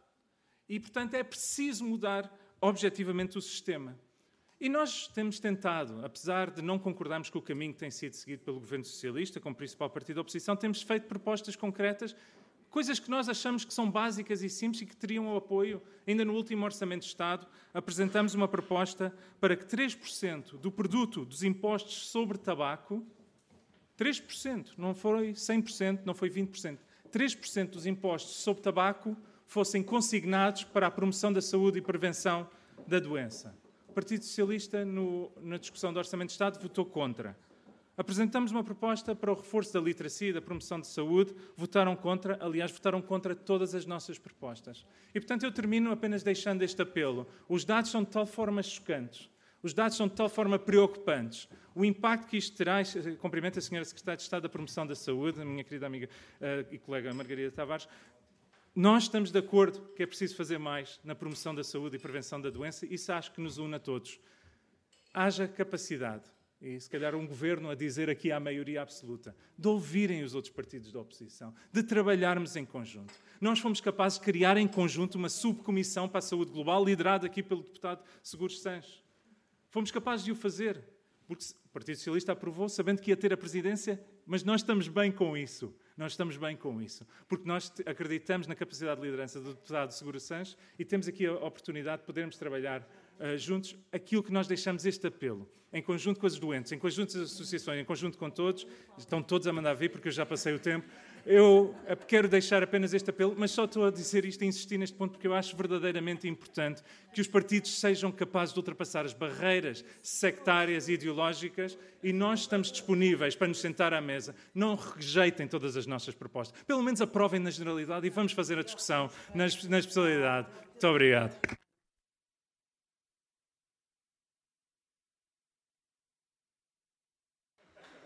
Obrigada, Sr. Deputado. Tem a palavra do Grupo Parlamentar Chega, Sr. Deputado Pedro Peçanha. Vou exceder o meu tempo. Muito bom dia, Sra. Presidente. Bom dia, Dr. António Conceição, Dra. Elsa Azevedo. Welcome to Portugal, Arlene. I hope one day I will know your beautiful country. Um, senhoras e senhores, Segundo o INE, em 2020, as doenças de, do aparelho circulatório foram as que mais mataram em Portugal, com cerca de 34.500 óbitos.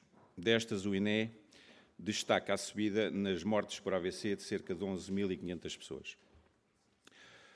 Como aqui já foi dito, cerca de 30 mil uh, pessoas são internadas anualmente. É a primeira causa de morte e de incapacidade permanente em Portugal e se vivermos tempo suficiente, uma em cada, em cada, quatro pessoas vão ter um AVC. Infelizmente, todos nós já tivemos familiares ou pessoas próximas que sofreram um, um AVC. E, portanto, é crucial prevenir o AVC antes de acontecer, mas também é importante saber prevenir a repetição. Em Portugal, cerca de um terço dos AVCs são repetições. Uh, portanto, daí a importância de um acompanhamento adequado no pós-AVC é fundamental para que o doente recupere a sua qualidade de vida. Contudo, e apesar das melhorias no acesso aos cuidados, os episódios da AVC continuam a matar e a causar incapacidade permanente em muito dos doentes, o que me leva a, colocar algumas questões que eu gostaria, enfim, se conseguirmos em conjunto, resolver todos estes problemas. Num país onde a dieta pobre aumenta, a obesidade aumenta, a depressão e a doença mental aumentam, e o acesso aos cuidados diminui, o que é que está então a ser feito para prevenir estas situações de risco? Porquê é que morreram mais pessoas por AVC em Portugal? Um grande fator deste aumento foi mesmo a pandemia ou foi o facto do SNS estar cada vez mais inacessível? É um facto que o atraso no acesso de cuidados, à reorganização de serviços e à falta de meios dos cuidados de saúde primários vai agravar a situação. Então eu pergunto ao Governo o que é que está a ser feito para contrariar, contrariar esta situação? Os médicos de família, no nosso entender, desempenham uma função basilar na prevenção, ao controlar regularmente a tensão, a diabetes e outros fatores de risco aos seus doentes. Como prevenir o AVC se cerca de 1 milhão e 500 mil portugueses, neste momento, não dispõem de médico de família? E, por último, gostaria que comentassem os dados divulgados pelo estudo da caracterização das unidades da AVC em Portugal em 2021, que alerta para uma, e passo a citar, distribuição claramente desigual, desigual nas unidades da AVC no território e constrangimentos na infraestrutura e capital humano. Há falta de médicos, há falta de enfermeiros, faltam fisioterapeutas dedicados, falta de terapeutas de fala, faltam assistentes operacionais. E o que Chega pergunta é o que é que o Governo neste momento está a fazer para contrariar todas estas situações que cada vez causam mais problemas a nível da saúde e dos problemas eh, que nos diz respeito hoje relativamente ao AVC. Muito obrigado. Obrigada, Sr. Deputado. Tem a palavra do Grupo Parlamentar do PCP, Deputado João Dias. Muito obrigado, Sra. Presidente, Sra. Presidente, Srs. Deputados. Cumprimentar também a Sra. Secretária de Estado. Cumprimentar também o Dr. António Conceição, saudá-lo pela realização deste seminário e agradecer também Vossa Excelência o trabalho que têm desenvolvido e também eh, Vossa Excelência cumprimentar todos os presentes. Temos uma audiência bastante vasta, que vai desde os cuidadores informais, doentes com AVC, ehm, eh, farmácia, ou seja, indústria farmacêutica, sociedades científicas, enfim, temos aqui mais diversa representatividade numa área tão complexa como é a abordagem doente com AVC. Um, bem, eu não costumo fazer uh, declaração de interesses, mas eu, como enfermeiro de reabilitação e quem abriu uma unidade de AVCs no Hospital de Beja, que hoje financiada por fundos comunitários e poucos anos depois estava fechada e já não existe, tem alguma dificuldade em poder eh, ficar eh, só pela espuma da, dos dias, da conversa redonda e bonita que os, que os, políticos costumam fazer, que depois no fim dizemos assim, bem, falou bem, falou bem, mas não percebi nada do que é que ele disse.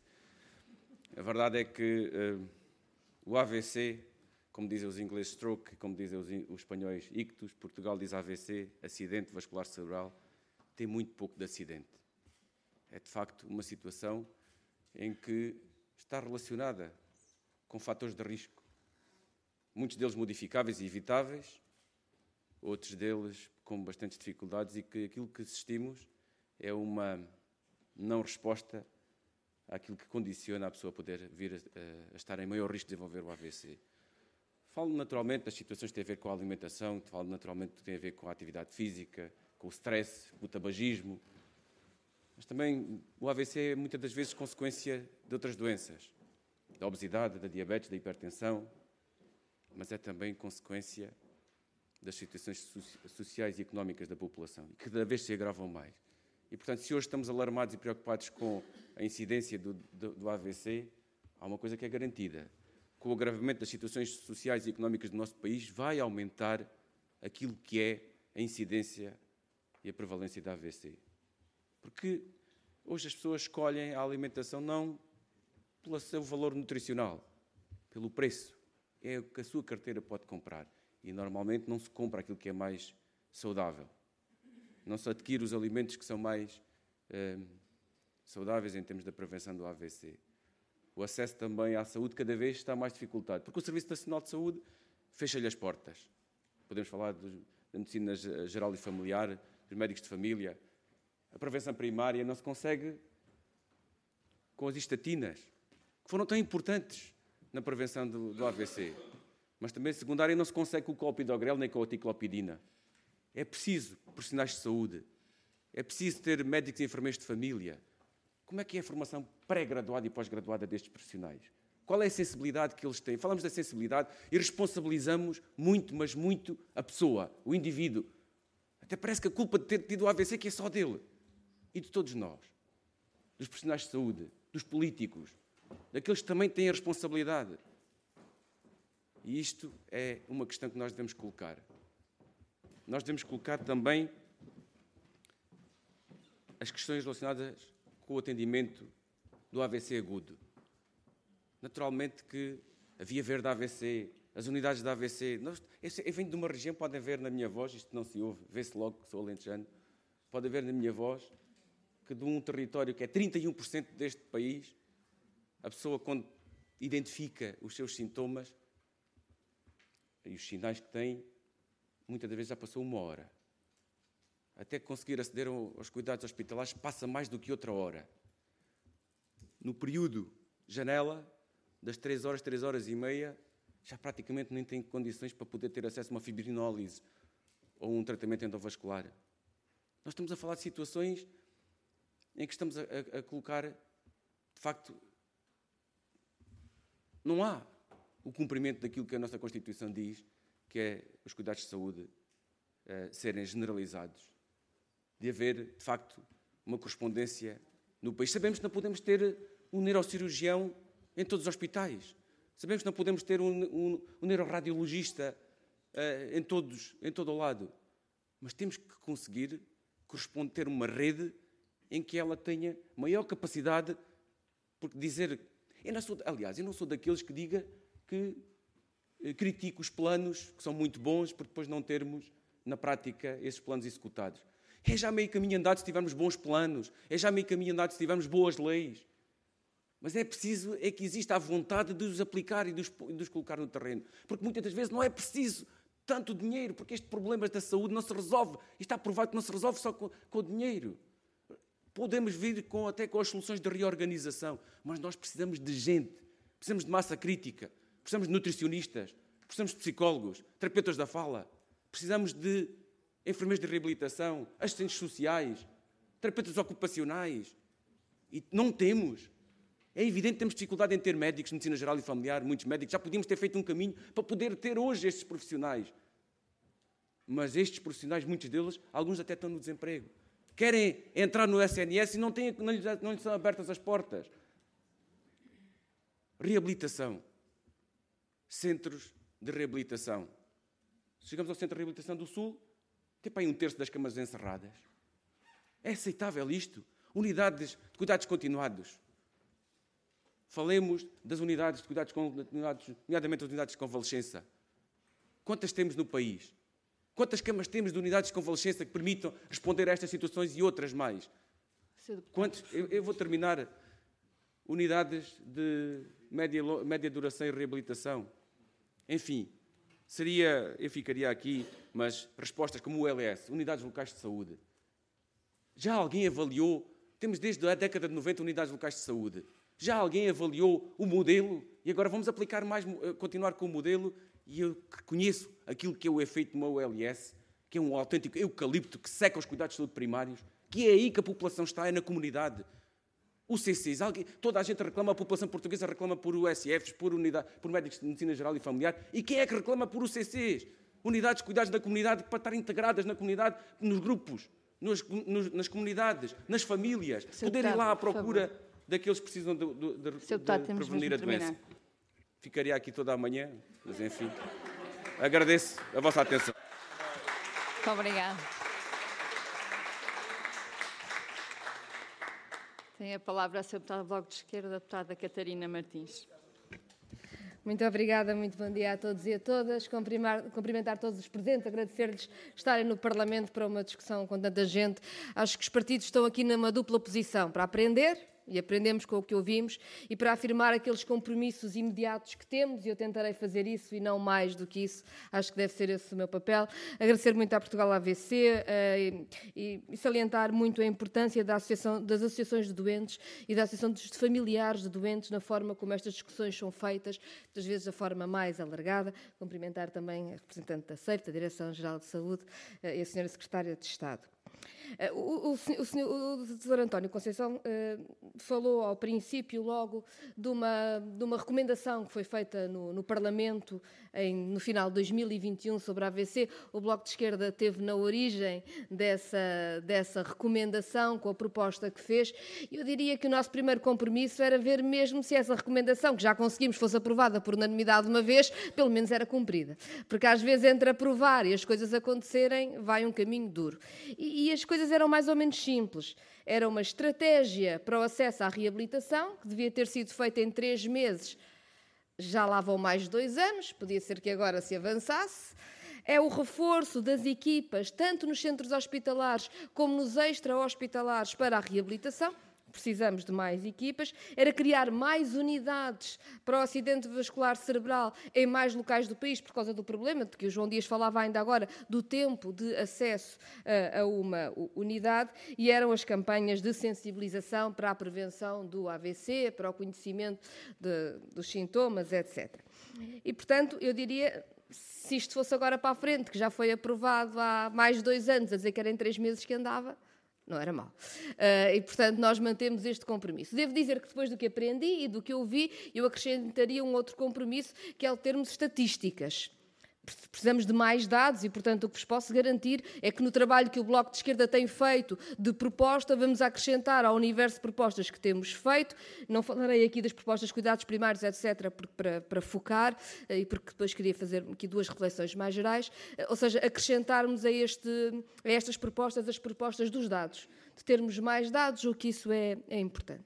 Se me permitem, queria só fazer duas reflexões mais gerais, até porque, do ponto de vista mais específico, está cá quem saiba muito mais do que eu, seguramente, mas eu há duas reflexões gerais que eu acho que não podemos deixar uh, de fazer. nós estamos aqui todos de acordo sobre o que é preciso fazer, se ouvirem as intervenções, não é? Portanto, a sua pergunta é: então, porquê é que não anda? Quer dizer, estamos todos de acordo, o que é que se passa? E eu acho que é preciso ter a capacidade de refletir de uma escolha profunda que é feita do ponto de vista económico-financeiro para o nosso país. E do ponto de vista da Europa também, e se calhar o nosso país, com aquela vontade de ser o melhor aluno das piores políticas, vai ainda mais depressa, que é uma certa criminalização da despesa estrutural.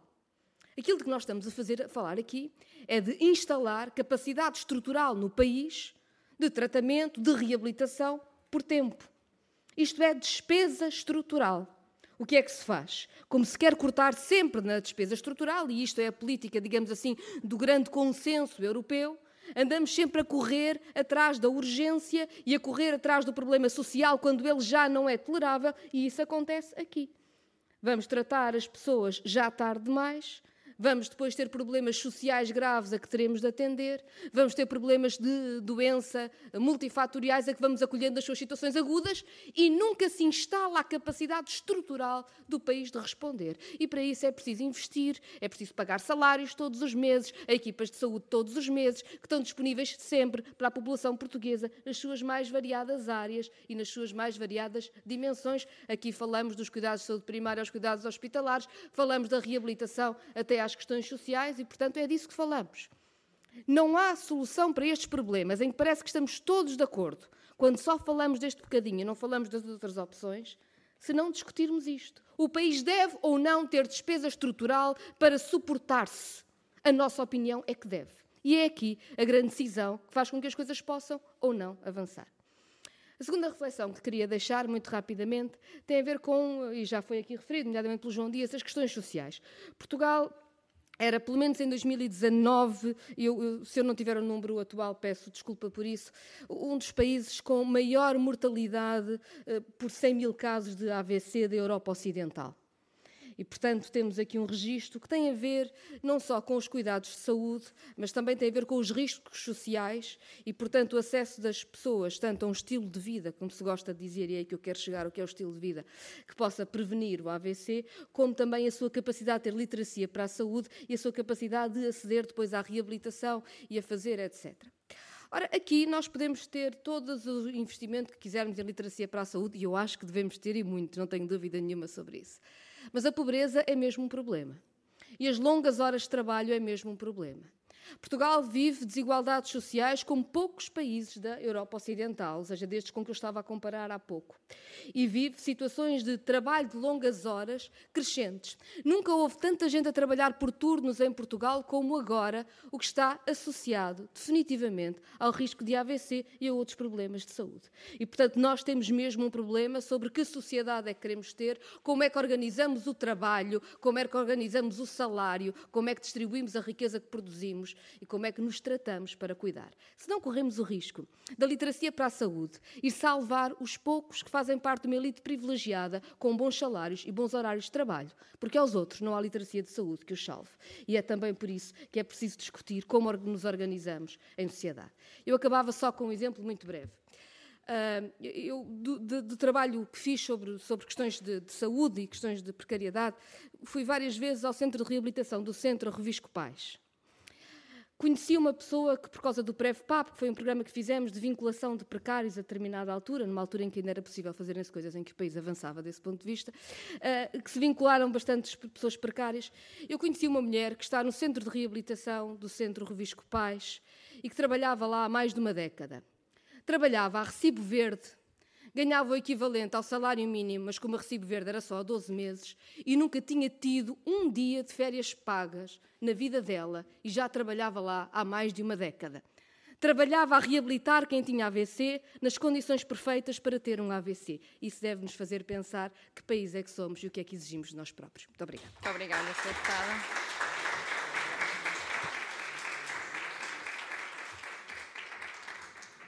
Muito obrigada a todos os senhores deputados. Vamos agora para uma abre questões ao público presente. Eu peço que compreendam, estamos já com uma limitação no tempo, portanto, nós vamos passar a palavra um, ao público para depois passarmos ao encerramento por parte da Senhora Secretária de Estado da Promoção da Saúde. E desde já uh, deixo do vosso lado, se alguém pretende usar da palavra, colocar alguma questão uh, à mesa. Penso que temos aí um microfone uh, circular.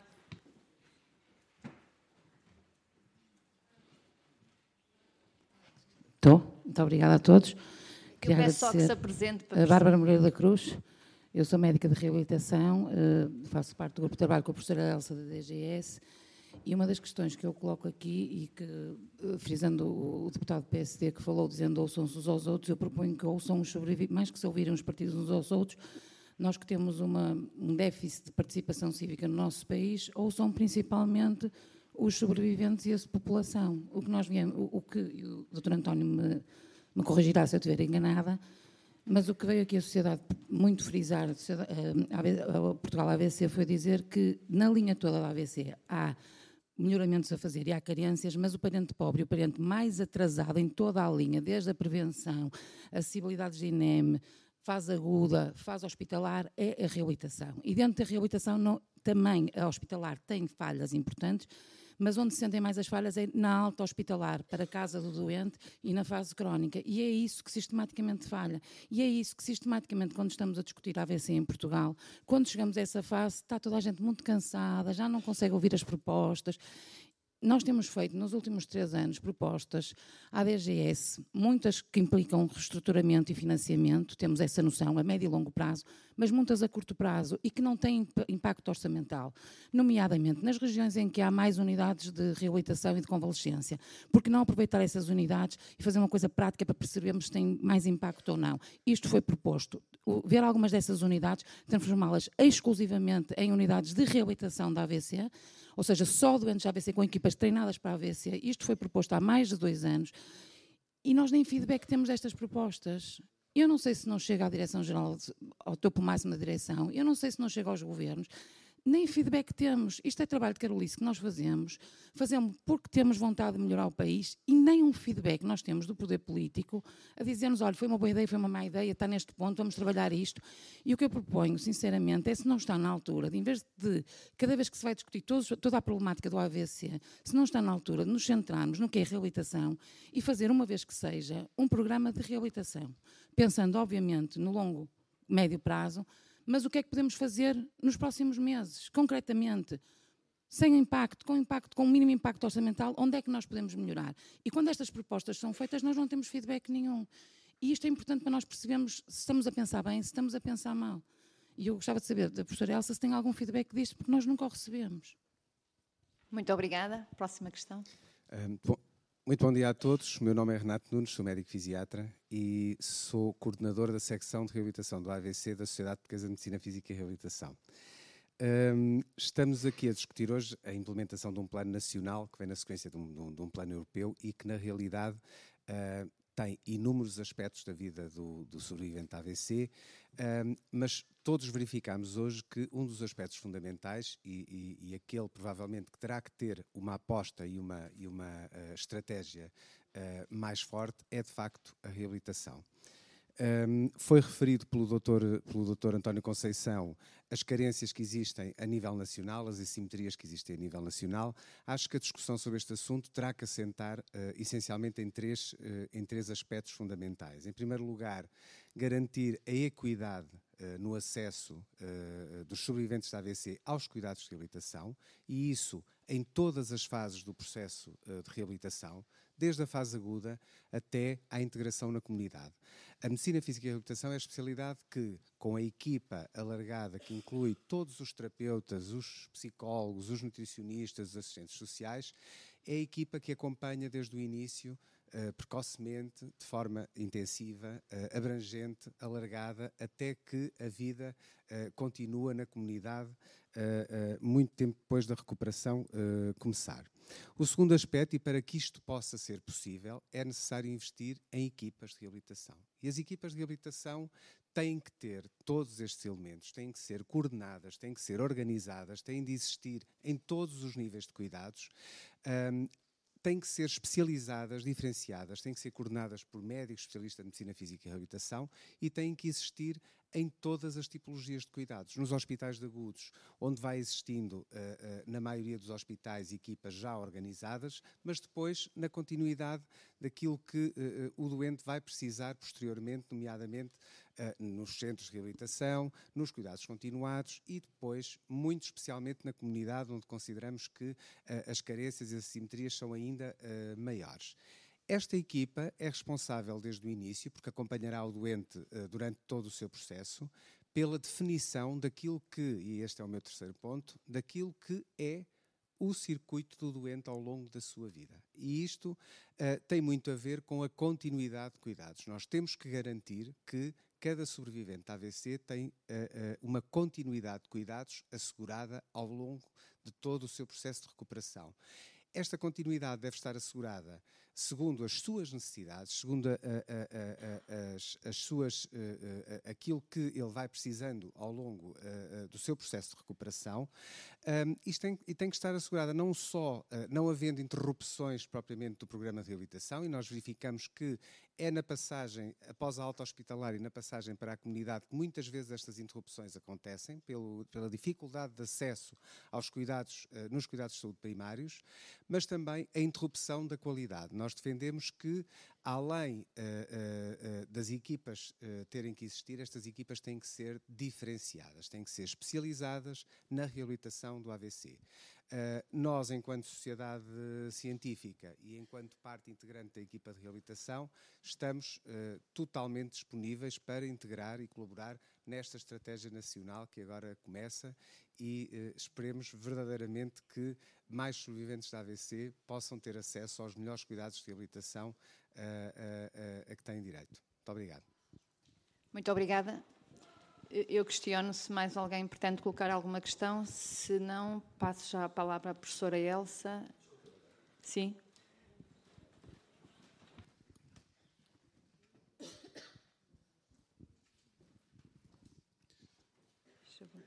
Os meus cumprimentos a todos. Queria felicitá-lo.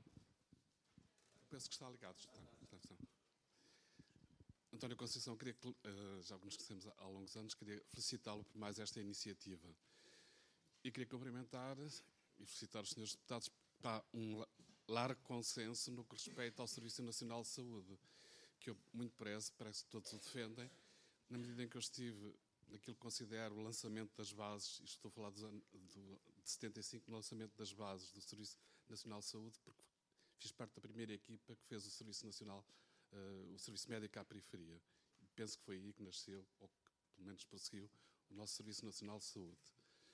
Depois estive também há 20 anos na criação, na altura era presidente do Grupo de Estudos de Doenças Cerebrovasculares, na criação do Dia Nacional do Doente com Acidente Vascular Cerebral. E, e mais uma vez felicito, acho que é extremamente importante um, dedicarmos a nossa atenção a esta patologia muito específica. Depois, uh, mais recentemente, estou ligado a problemas do cérebro, obviamente uma questão de especialidade. Uh, estou ligado à neurologia, como disse, e faço parte do Conselho Português para o Cérebro, que tem ligações ao European Brain Council, e que nos preocupa a saúde não apenas na perspectiva da investigação e na perspectiva do médico, mas também na perspectiva do doente. Portanto, temos procurado desenvolver trabalho nessa área, no nosso país, chamando a atenção para a importância das doenças do cérebro, que não são apenas os acidentes vasculares cerebrais, embora consideremos essas a, mais importante em termos da necessidade de, intervenção, mas elas representam, com as doenças psiquiátricas, mais de um terço da patologia uh, no nosso país. Portanto, um, tudo o que seja desenvolver atividade nesta área, chamar a atenção para estes problemas, considero extremamente importante. Temos muita dificuldade na recolha dos dados, como ouvimos a todos os intervenientes. Temos muita dificuldade na intervenção junto das populações, eh, como ouvimos a todos os intervenientes. Eu permito-me uma sugestão aos senhores deputados. É que procurem inspirar-se no Ministério das Finanças, que tem uma relação de proximidade com todos nós, para que o Ministério da Saúde consiga desenvolver uma atividade tão eficiente quando o Ministério das Finanças consegue, junto de nós. Os meus cumprimentos. Muito bem, muito obrigada.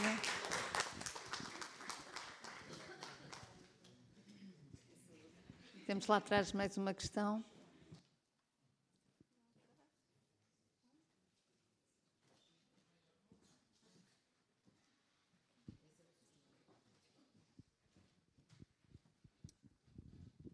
Muito bom dia. Eu sou uma das sobreviventes da AVC. Tudo que foi falado aqui no Parlamento é verdade. Eu, quando comecei a sentir a AVC, quem acreditou foi a minha filha.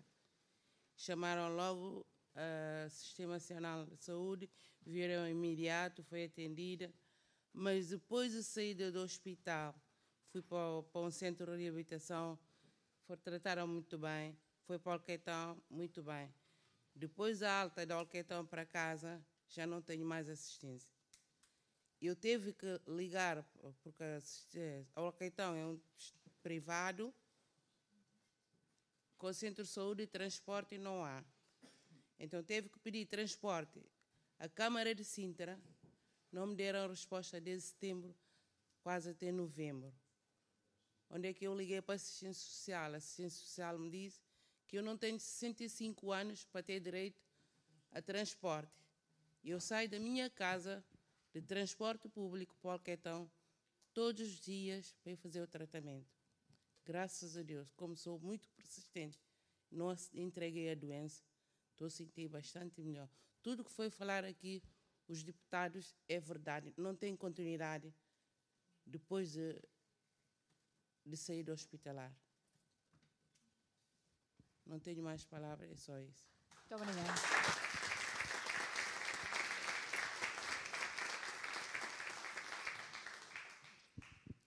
Bem, se não é distração minha, não tenho aqui anotada mais nenhum pedido de intervenção. Passava desde já a palavra à professora Elsa. Não sei se. Não sou eu, está aqui. Eu, eu, gostava, antes de mais, dizer que, que, eh, que esta reunião já valeu largamente a pena eh, pela, pela, pela, oportunidade de se juntarem diferentes sensibilidades e, sobretudo, de nós reunirmos a massa crítica de cada um para tentarmos analisar os problemas e apontar soluções. Uh, e, sobretudo, para sensibilizar uh, cada um de nós para que na sua área de influência possa também uh, contribuir para melhorar a situação. ia só fazer aqui uns comentários em relação a algumas coisas que foram ditas. Eh, eh, falou-se das redes de municípios saudáveis, etc. Há, há, de facto ações que acho que era muito importante nós identificarmos, ações que podem ser locais ou regionais. Estou-me a lembrar, por exemplo, um programa que está agora a ser feito, na, que é o, no PLS da AVC, eh, em Maia Valongo, e que muito interessante, e, e identificar estas, estas realidades para que possam uh, ser replicadas noutros, serem conhecidas e replicadas as boas experiências noutros, noutros locais. Um, é uma realidade também a questão, de facto, de, de nós termos um, um, uma, uma, ação, uh, sobretudo, reativa e, sobretudo, à doença e menos preventiva. e, e por isso é que temos e estou na esperança de que realmente as coisas mudem e, e vão mudar e estão a mudar certamente com uh, tendo agora uma, uma, secretária de Estado da Saúde especificamente uh, vocacionar para a área da promoção de saúde é um grande passo nesse sentido. Estas coisas são naturalmente processos muito lentos, mas uh, espero que pronto é, é, um sinal de que estamos no, no bom caminho. Um, Relativamente à questão de saber porque é que as pessoas morreram na pandemia, eu tive a oportunidade de ver uh, a evolução das mortes com, uh, ao longo do ano e, e, e, de, e de, relacionar com o, aquilo que ia acontecendo, acontecendo ao longo do ano em termos de incidência de Covid, de problemas de, de, de contingência, etc. E, e a ideia, claro que ninguém pode ter mas de facto houve uma relação, por um lado, eh, uma, uma forte eh, incidência nas alturas em que em, em que eh, houve menos cuidados de saúde, porque, porque houve, as pessoas tiveram, eh, tiveram medo de sair de casa, tiveram medo de recorrer ao hospital, estavam à espera que passasse, quando chegaram ao hospital foi tardiamente, nós todos tivemos a impressão nos hospitais que realmente os doentes não chegavam a tempo de fazer os tratamentos que eram, que eram necessários, eh, portanto assistimos a isso, e o que, eh, de qualquer forma, houve também como ao bocado foi referido, eh, um, um, impacto grande nos cuidados de saúde primários e que tem a ver com a prevenção e com primária e secundária e na reabilitação. E, portanto, isto pode vir ainda a refletir-se nos próximos tempos em termos da incidência da AVC e, e, e das suas sequelas.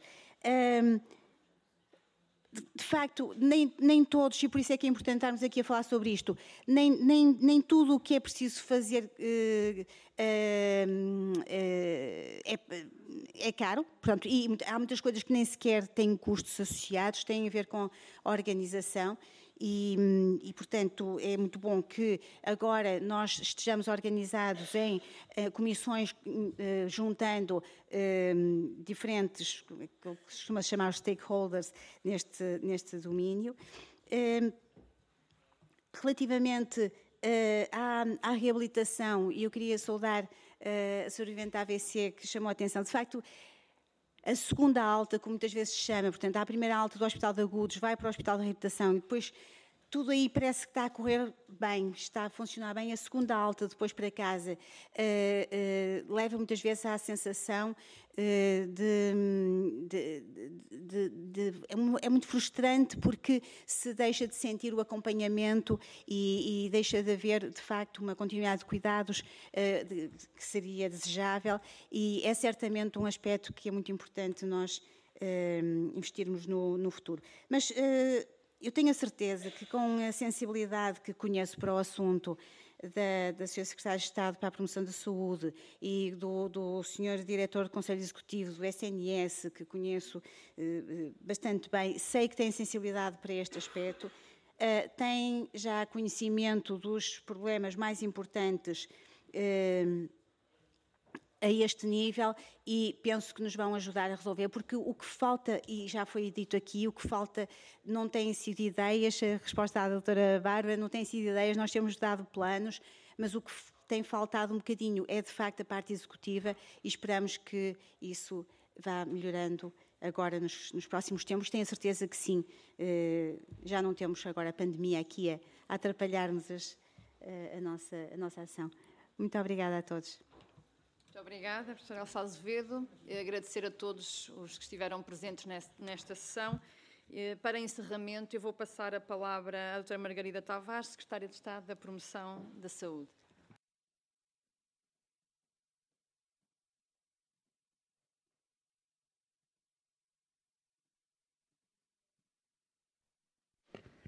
Muito bom dia a todos, ainda é bom dia. Permitam-me só começar por cumprimentar a senhora vice-presidente da Comissão Parlamentar da Saúde, doutora Susana Correia, um, excelentíssimos senhores deputados, uh, é um gosto estar aqui convosco, verdadeiramente tenho pena de não ter chegado a tempo de, de vos ouvir a todos, mas ainda ouvi uma boa parte. Um,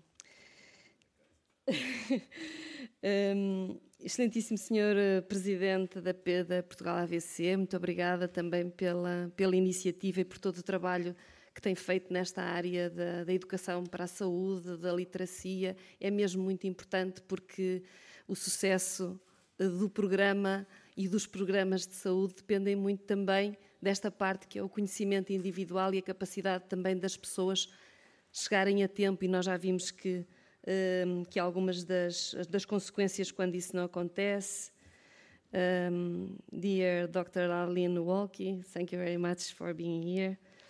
Um, e finalmente, professora Elsa Azevedo, caríssima colega, amiga de longa data, uh, em representação do Programa Nacional das Doenças Cerebrocardiovasculares. Muito obrigada também por todo o trabalho que tem desenvolvido. Verdadeiramente, nós sabemos que os nossos programas nacionais uh, são, são feitos por missão e porque de facto, e eu sei o que isso é, também, também o fiz, e de facto temos que progredir também nesse, nessa parte, e falarei à frente disso, porque, hum, porque todos nós temos imensa vontade de de trabalhar, mas também temos que ter condições e tempo para, para o fazer.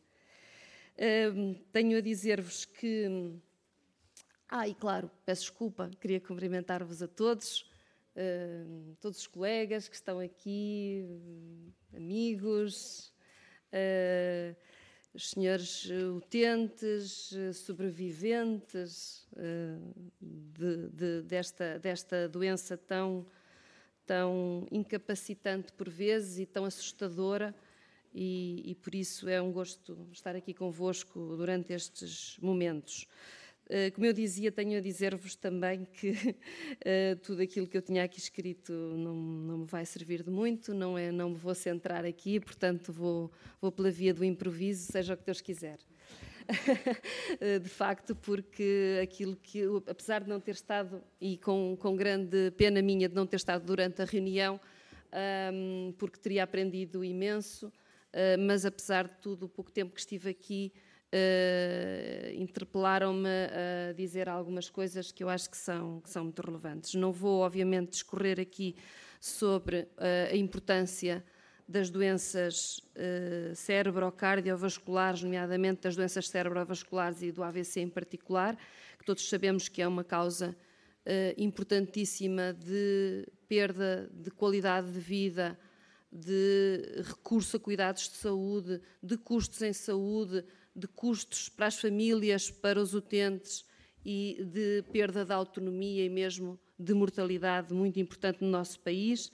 Uh, sabemos que muitas coisas foram feitas e acho que nenhum de nós, eu não ouvi todos os senhores deputados, uh, mas nenhum de nós consegue um, negar, apesar de tudo, um, os avanços uh, que foram feitos nesta e noutras áreas no Serviço Nacional de Saúde. Eu sei, sei bem o que isso, sei bem o que isso é. Estive estive no meu hospital, eu sou médica e ainda continuo e espero continuar sempre a raciocinar com essa cabeça de médica e de cidadã também.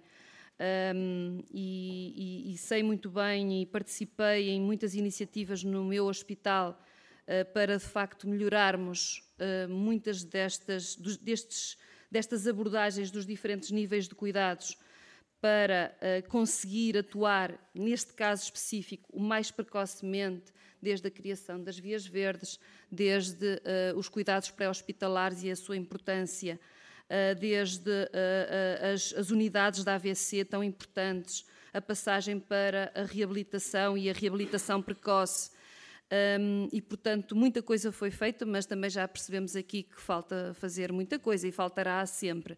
Mas há aqui um consenso que me parece óbvio, que é um, nós podemos fazer de facto o melhor possível dentro do Serviço Nacional de Saúde. Acho que é um consenso que o Serviço Nacional de Saúde é de facto aquilo que uh, a garantia uh, onde nós podemos de facto desenvolver as melhores respostas também para esta, para esta patologia.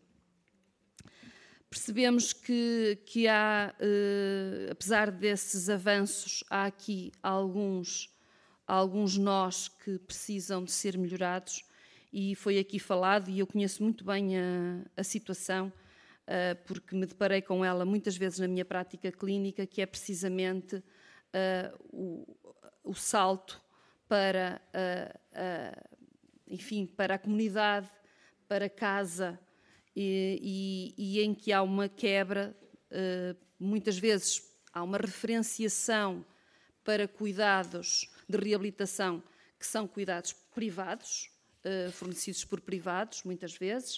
De facto, não há eh, resposta pública suficiente para, para, para responder a todas as. para, para manter todos os doentes nos serviços de medicina física e de reabilitação públicos. e essa, essa interligação tem que ser melhorada e ela depende de vários, de vários fatores. Eh, não estou na posse de todas as soluções, sem dúvida, aliás, acho que ninguém estará, mas há aqui uma, uma questão que todos compreendemos com muita facilidade, que são algumas idiosincrasias do sistema, em que muitas vezes essas referenciações passam, acabam por passar pelo médico de família e quando falta este elo ou quando este elo não responde a tempo, também depois muitas vezes as referenciações uh, são prejudicadas e a resposta é prejudicada e as pessoas ficam nesta sensação de insegurança como, como a nossa utente descreveu e que, e que eu tantas vezes discuti com muitos, com muitos dos meus doentes que, que me descreveram e que, e que é de facto, muitas vezes sentem-se até extraordinariamente bem acompanhados durante uma fase, eh, até uma fase avançada, notam que estão a ter evoluções eh, muito grandes e depois sentem quase aquela sensação quando nós eh, apanhamos um, um sulavanco no avião, não é? aquela sensação de que ah, parou aqui qualquer coisa, há aqui um percalço e nós temos que melhorar isso. Um, tenho, de facto, as coisas não se fazem de um dia para o outro, mas, mas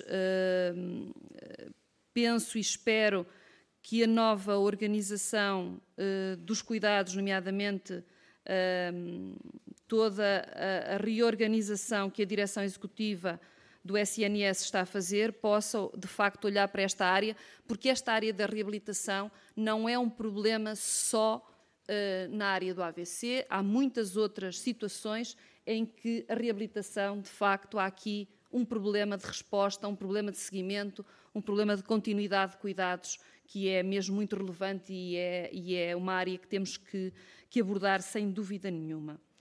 Uh, também falamos aqui das questões da mortalidade e, e hum, a professora Elsa, aliás, nós discutimos muitas vezes algumas das, uh, destas situações durante a, questão da Covid.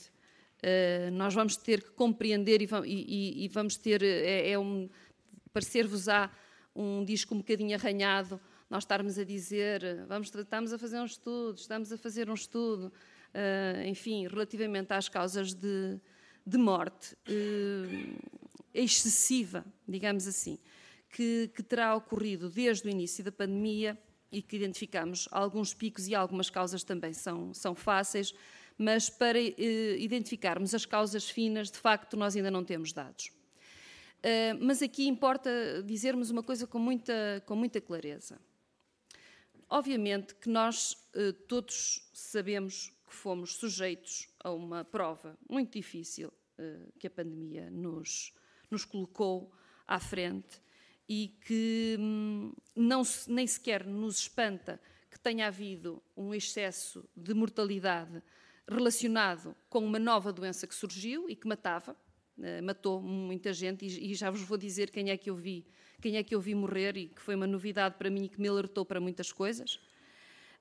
Um, mas uh, importa-nos, sobretudo aqui, percebermos o que eu quero que esse estudo me diga a mim, porque eu também quero respostas desse estudo, é que me diga que causas é que eram evitáveis, porque as causas não evitáveis, enfim, nós lamentamos imenso, mas sabemos que tivemos um acontecimento que tem letalidade associada e, portanto, ele, ele teve as suas consequências. O que é preciso perceber é se, de facto, as mortes em excesso foram só por essas novas causas que surgiram neste contexto ou se, de facto, todos nós, profissionais de saúde, todos nós, SNS, podíamos ter feito mais uh, para evitar algumas destas mortes. Isso sim, para aprendermos para situações futuras isso não voltar a acontecer. Isso é que é muito importante. E, de facto, eh, esse estudo não é assim tão fácil. Eh, estudo, perceber de uma forma ecológica, permitam-me, saber se foi Uh, se tem a ver com o aumento do, do, do, da idade das pessoas, com o envelhecimento, que tem um efeito e que se está a notar cada vez mais esse efeito. É, é um, é, algo, uh, uh, enfim, contraditório no sentido de dizer estamos a viver cada vez mais, mas o, depois o envelhecimento também ele próprio provoca um excesso de mortalidade quando nós vamos avaliar os resultados. Se é só uma questão de que nós já sabemos que as temperaturas extremas também têm efeitos muito importantes na, na mortalidade, se é só, e que não foi pouco, a Covid ou até as outras infecções respiratórias que também têm efeitos na mortalidade, ou se de facto aquilo que nós queremos saber é se o desempenho dos profissionais e da organização e dos serviços uh, foi alterada de forma a ter tido um impacto na mortalidade e o que é que nós temos que fazer para corrigir esse, esse desvio, por um lado, e sobretudo para numa situação futura conseguirmos evitar esse, esse impacto. Uh, e, portanto, esse estudo ainda nem sequer existem os dados todos, uh, nós só temos dados até 2021, das mortes codificadas, ainda estão a ser, ainda estão a ser codificadas muitas dessas mortes e, inclusivamente, uh, está a ser constituída também uma comissão de acompanhamento desse estudo e uma, também uma forma de a OMS acompanhar esse estudo. Portanto, é, é todo este, todo este, toda esta arquitetura que que vai permitir-nos ter algumas respostas que eu espero robustas, robustas, de facto. Mas dizia-vos, e sem querer continuar a tomar muito tempo, nomeadamente nesta área, que uma das coisas que provavelmente contribuiu para eu estar aqui hoje, não só há muitos anos que eu, que eu venho falando sobre a importância uh, da prevenção e da promoção da saúde e que, e que, de facto, embora eu seja médica infecciologista, sempre me dediquei uh, e sempre estudei e, e, trabalhei, até pratiquei muitas das áreas da saúde pública e, portanto, esta área sempre me interessou muito. Uh, mas, de facto, foi chocante, porque, sendo eu infecciologista, trabalhava e trabalhei toda a minha vida, sobretudo, com doentes mais jovens que, por acaso ou não, tinham uma infecção, mas que eram mais saudáveis uh, de uma forma geral e jovens, eh, comparativamente com outras áreas da medicina, em que nós vemos a neurologia ou a medicina interna, ou até outras áreas em que, de facto, nós vemos pessoas muito, muito idosas.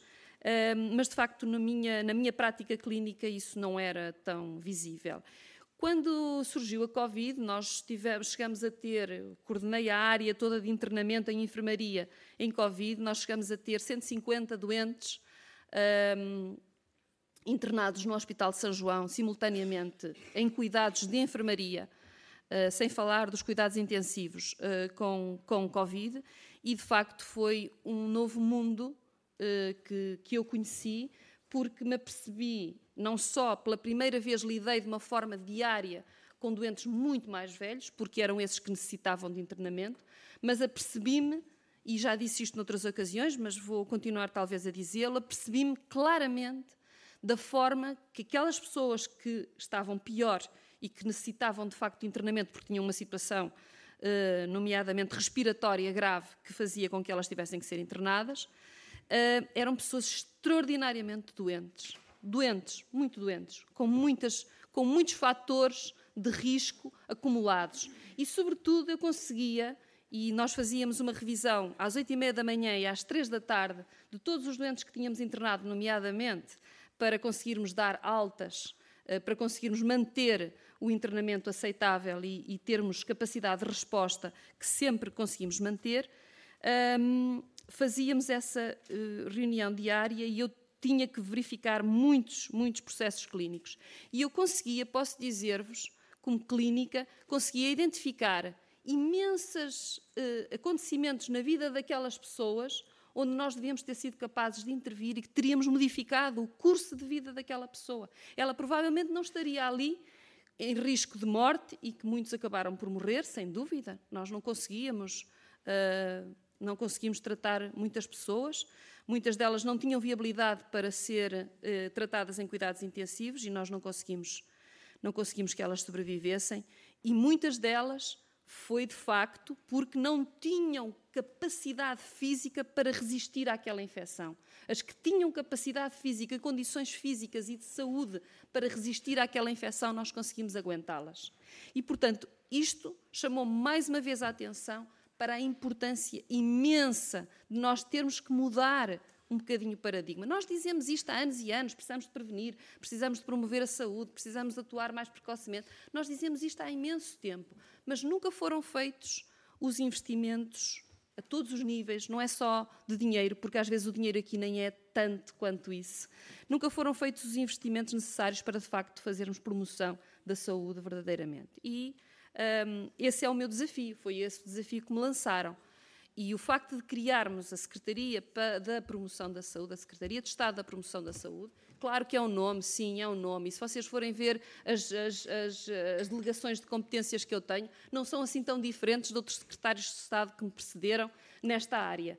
Mas, de facto, aquilo que eu consegui combinar é que eu não vou eh, desfocar-me da promoção da saúde, eu não vou eu não tenho estado a tratar dos problemas que o SNS é absolutamente diário. Era muito simples eu passar o meu dia a ver urgências, eh, eh, enfim, é, é, muitas coisas dos cuidados de saúde e relacionadas com os cuidados de saúde, da prestação direta de cuidados de saúde, mas sim, eu combinei que aquilo que vai ser o meu foco é de facto a promoção da saúde. E por isso, Uh, temos várias áreas em que estamos a, em que estamos a atuar, estamos uh, a atuar em, em, em, diversas frentes. Obviamente que nós chegamos e tínhamos muitos, muitos assuntos para resolver, mas há aqui duas ou três questões que têm merecido a nossa, a nossa prioridade.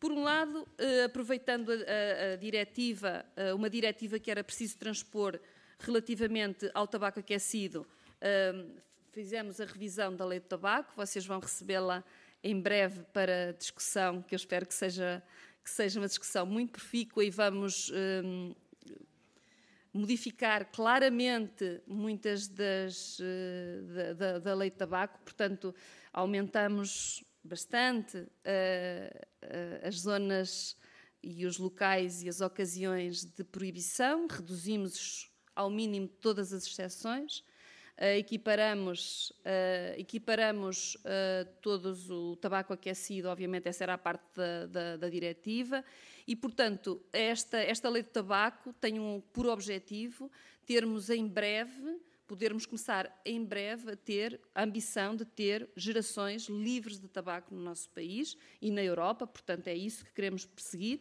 Temos também um trabalho importante do lado do SNS, Estou aqui a olhar para o professor Calheiros, que tanto me inspirou noutras alturas da minha vida sobre este tema.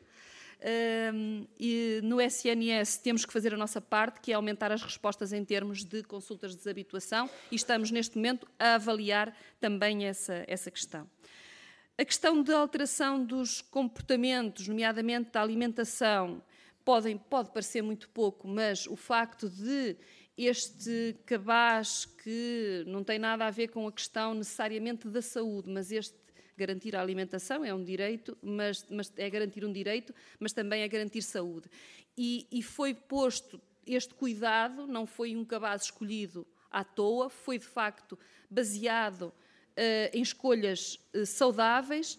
Aliás, vindo também no, no, já tínhamos apresentado o plano para a alimentação saudável muito recentemente e este, esta, esta, este esforço de facto que nós queremos agora desenvolver e não só utilizando este cabaz uh, falar às pessoas e chegar às pessoas com uma forma de alimentação mais saudável, que não passa só pelos alimentos, mas passa pela forma como nós os usamos, usamos e, e os, os, os uh, combinamos. A questão do exercício físico também é uma questão que estamos a abordar. Um, outra questão importantíssima e que vamos dar a maior prioridade, estamos a finalizar um, enfim, uma forma de olhar, um sistema de olhar para o início da vida. O início da vida é muito importante e o início da vida repercute-se no, no, no, final da vida. Os primeiros mil dias de vida são uma prioridade para nós. A amamentação é uma prioridade para nós, a alimentação exclusiva até aos, o aleitamento materno exclusivo até aos seis meses e a possibilidade de o mantermos. Vamos ter aqui várias ações neste sentido para tentarmos de facto melhorar e recuperar a comissão que trabalhou nesta estratégia Amiga dos Bebés também para, para que esta área seja, seja abordada. Mas, sobretudo, e para finalizar, tudo isto uh, ser abordado com duas vertentes muito importantes, que estamos agora a desenhar com todo o cuidado. Todos nós, portugueses, acho que percebemos de uma forma muito mais uh, óbvia a importância da saúde pública. Nós sabemos, e eu sempre soube, e muitos dos colegas que estão aqui sabem muito bem o que é a saúde pública e o que é ou pode ser o papel da saúde pública numa sociedade. Mas a pandemia mostrou-nos isso com toda, com toda a clareza. Uh, Deparamos-nos, apesar dos, posso dizer, dos bons resultados que tivemos, Uh, todos nós temos consciência que temos uma saúde pública, genericamente falado, não estou a falar de médicos de saúde pública, a, saúde pública é muito mais do que médicos. Uh, todos nós sabemos que temos uma saúde pública que precisa de ser revisitada, que precisa de ser modernizada, precisa vir para os nossos tempos, precisa de ser dotada de recursos e de meios para agir. E, portanto, estamos a rever e vamos terminar sem dúvida, a muito breve prazo, a revisão da Lei da Saúde Pública e, portanto, da organização da saúde pública e dos serviços de saúde pública, com, pretendemos nós, uma grande alteração na arquitetura da saúde pública em Portugal e na forma como ela se vai estender no tecido do país. E isto tem a ver com uma coisa que se diz aqui, que eu defendo uh, há muito tempo, que é nós temos de facto bons programas e boas leis em Portugal na generalidade, nós temos bons programas e boas leis. Uh, não somos só o bom aluno, acho, que, acho que somos bons alunos, uh, numa forma geral, e temos programas uh, feitos com o estado da arte, adequados à nossa realidade, seguindo as melhores práticas do mundo, do mundo rico e ocidental, se quiserem. Uh, e, portanto, uh, nós, nós, nós podemos orgulhar-nos disso. O que nós não temos é uma capacidade, de facto, de implementar os programas de norte a sul do país, de este a leste. E, portanto, eu acho que disse a mesma coisa, este e leste, oeste, esta a oeste é mais fácil. Eu confundo sempre. Uh, e isso sim é que é um problema. E esta reorganização da saúde pública é precisamente para nos dar essa capacidade de levarmos os braços armados para implementar os programas de saúde pública e de promoção da saúde uh, para todo o território nacional e uh, com equidade e com eficácia.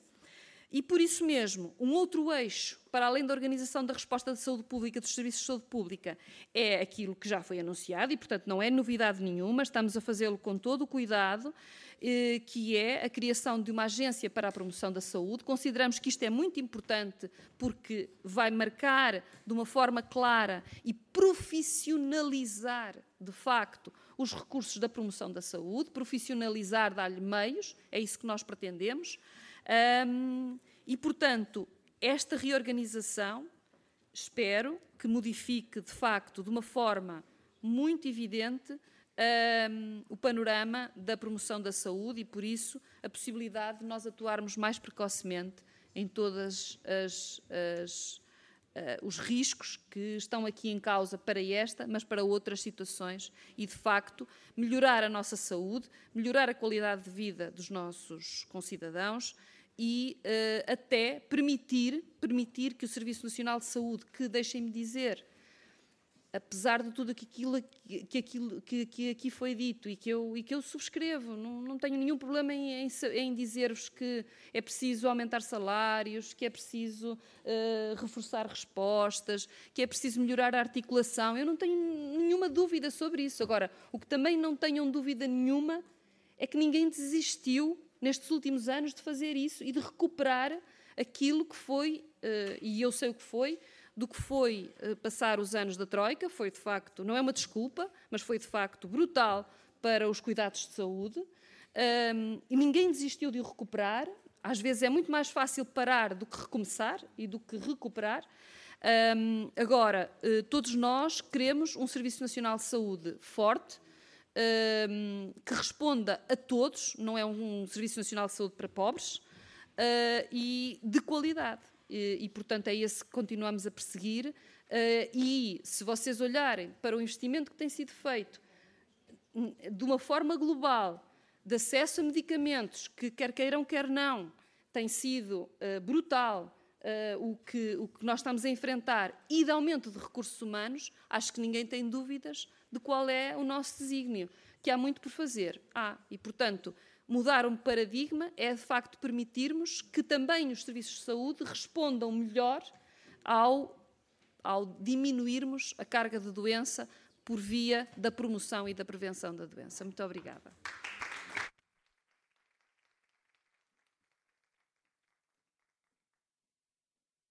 Muito obrigada, Senhora Secretária de Estado. Da parte da Comissão de Saúde, agradecer à Associação Portugal AVC e mostrar a disponibilidade desta Comissão para poder acolher futuras iniciativas. Eh, Senhor Presidente, de minha parte, o que lhe posso dizer é, nas suas palavras, terminar esta sessão. Muito obrigada. Ok, muito obrigado, uh, uh, uh, Sr. Deputado Sr. Correia, na qualidade de Vice-Presidente da Comissão de Saúde. Agradecer a presença dos senhores deputados, agradecer a presença de, de da AVC, de familiares e cuidadores, de de saúde, de parceiros uh, uh, da indústria farmacêutica e todas as pessoas que quiseram estar presentes e dizer-vos só o, o, seguinte, que foi, foi, um tempo muito precioso de, de debate, de opiniões, em grande parte coincidentes, mas só faz sentido se agora for tempo de ação. Bom trabalho.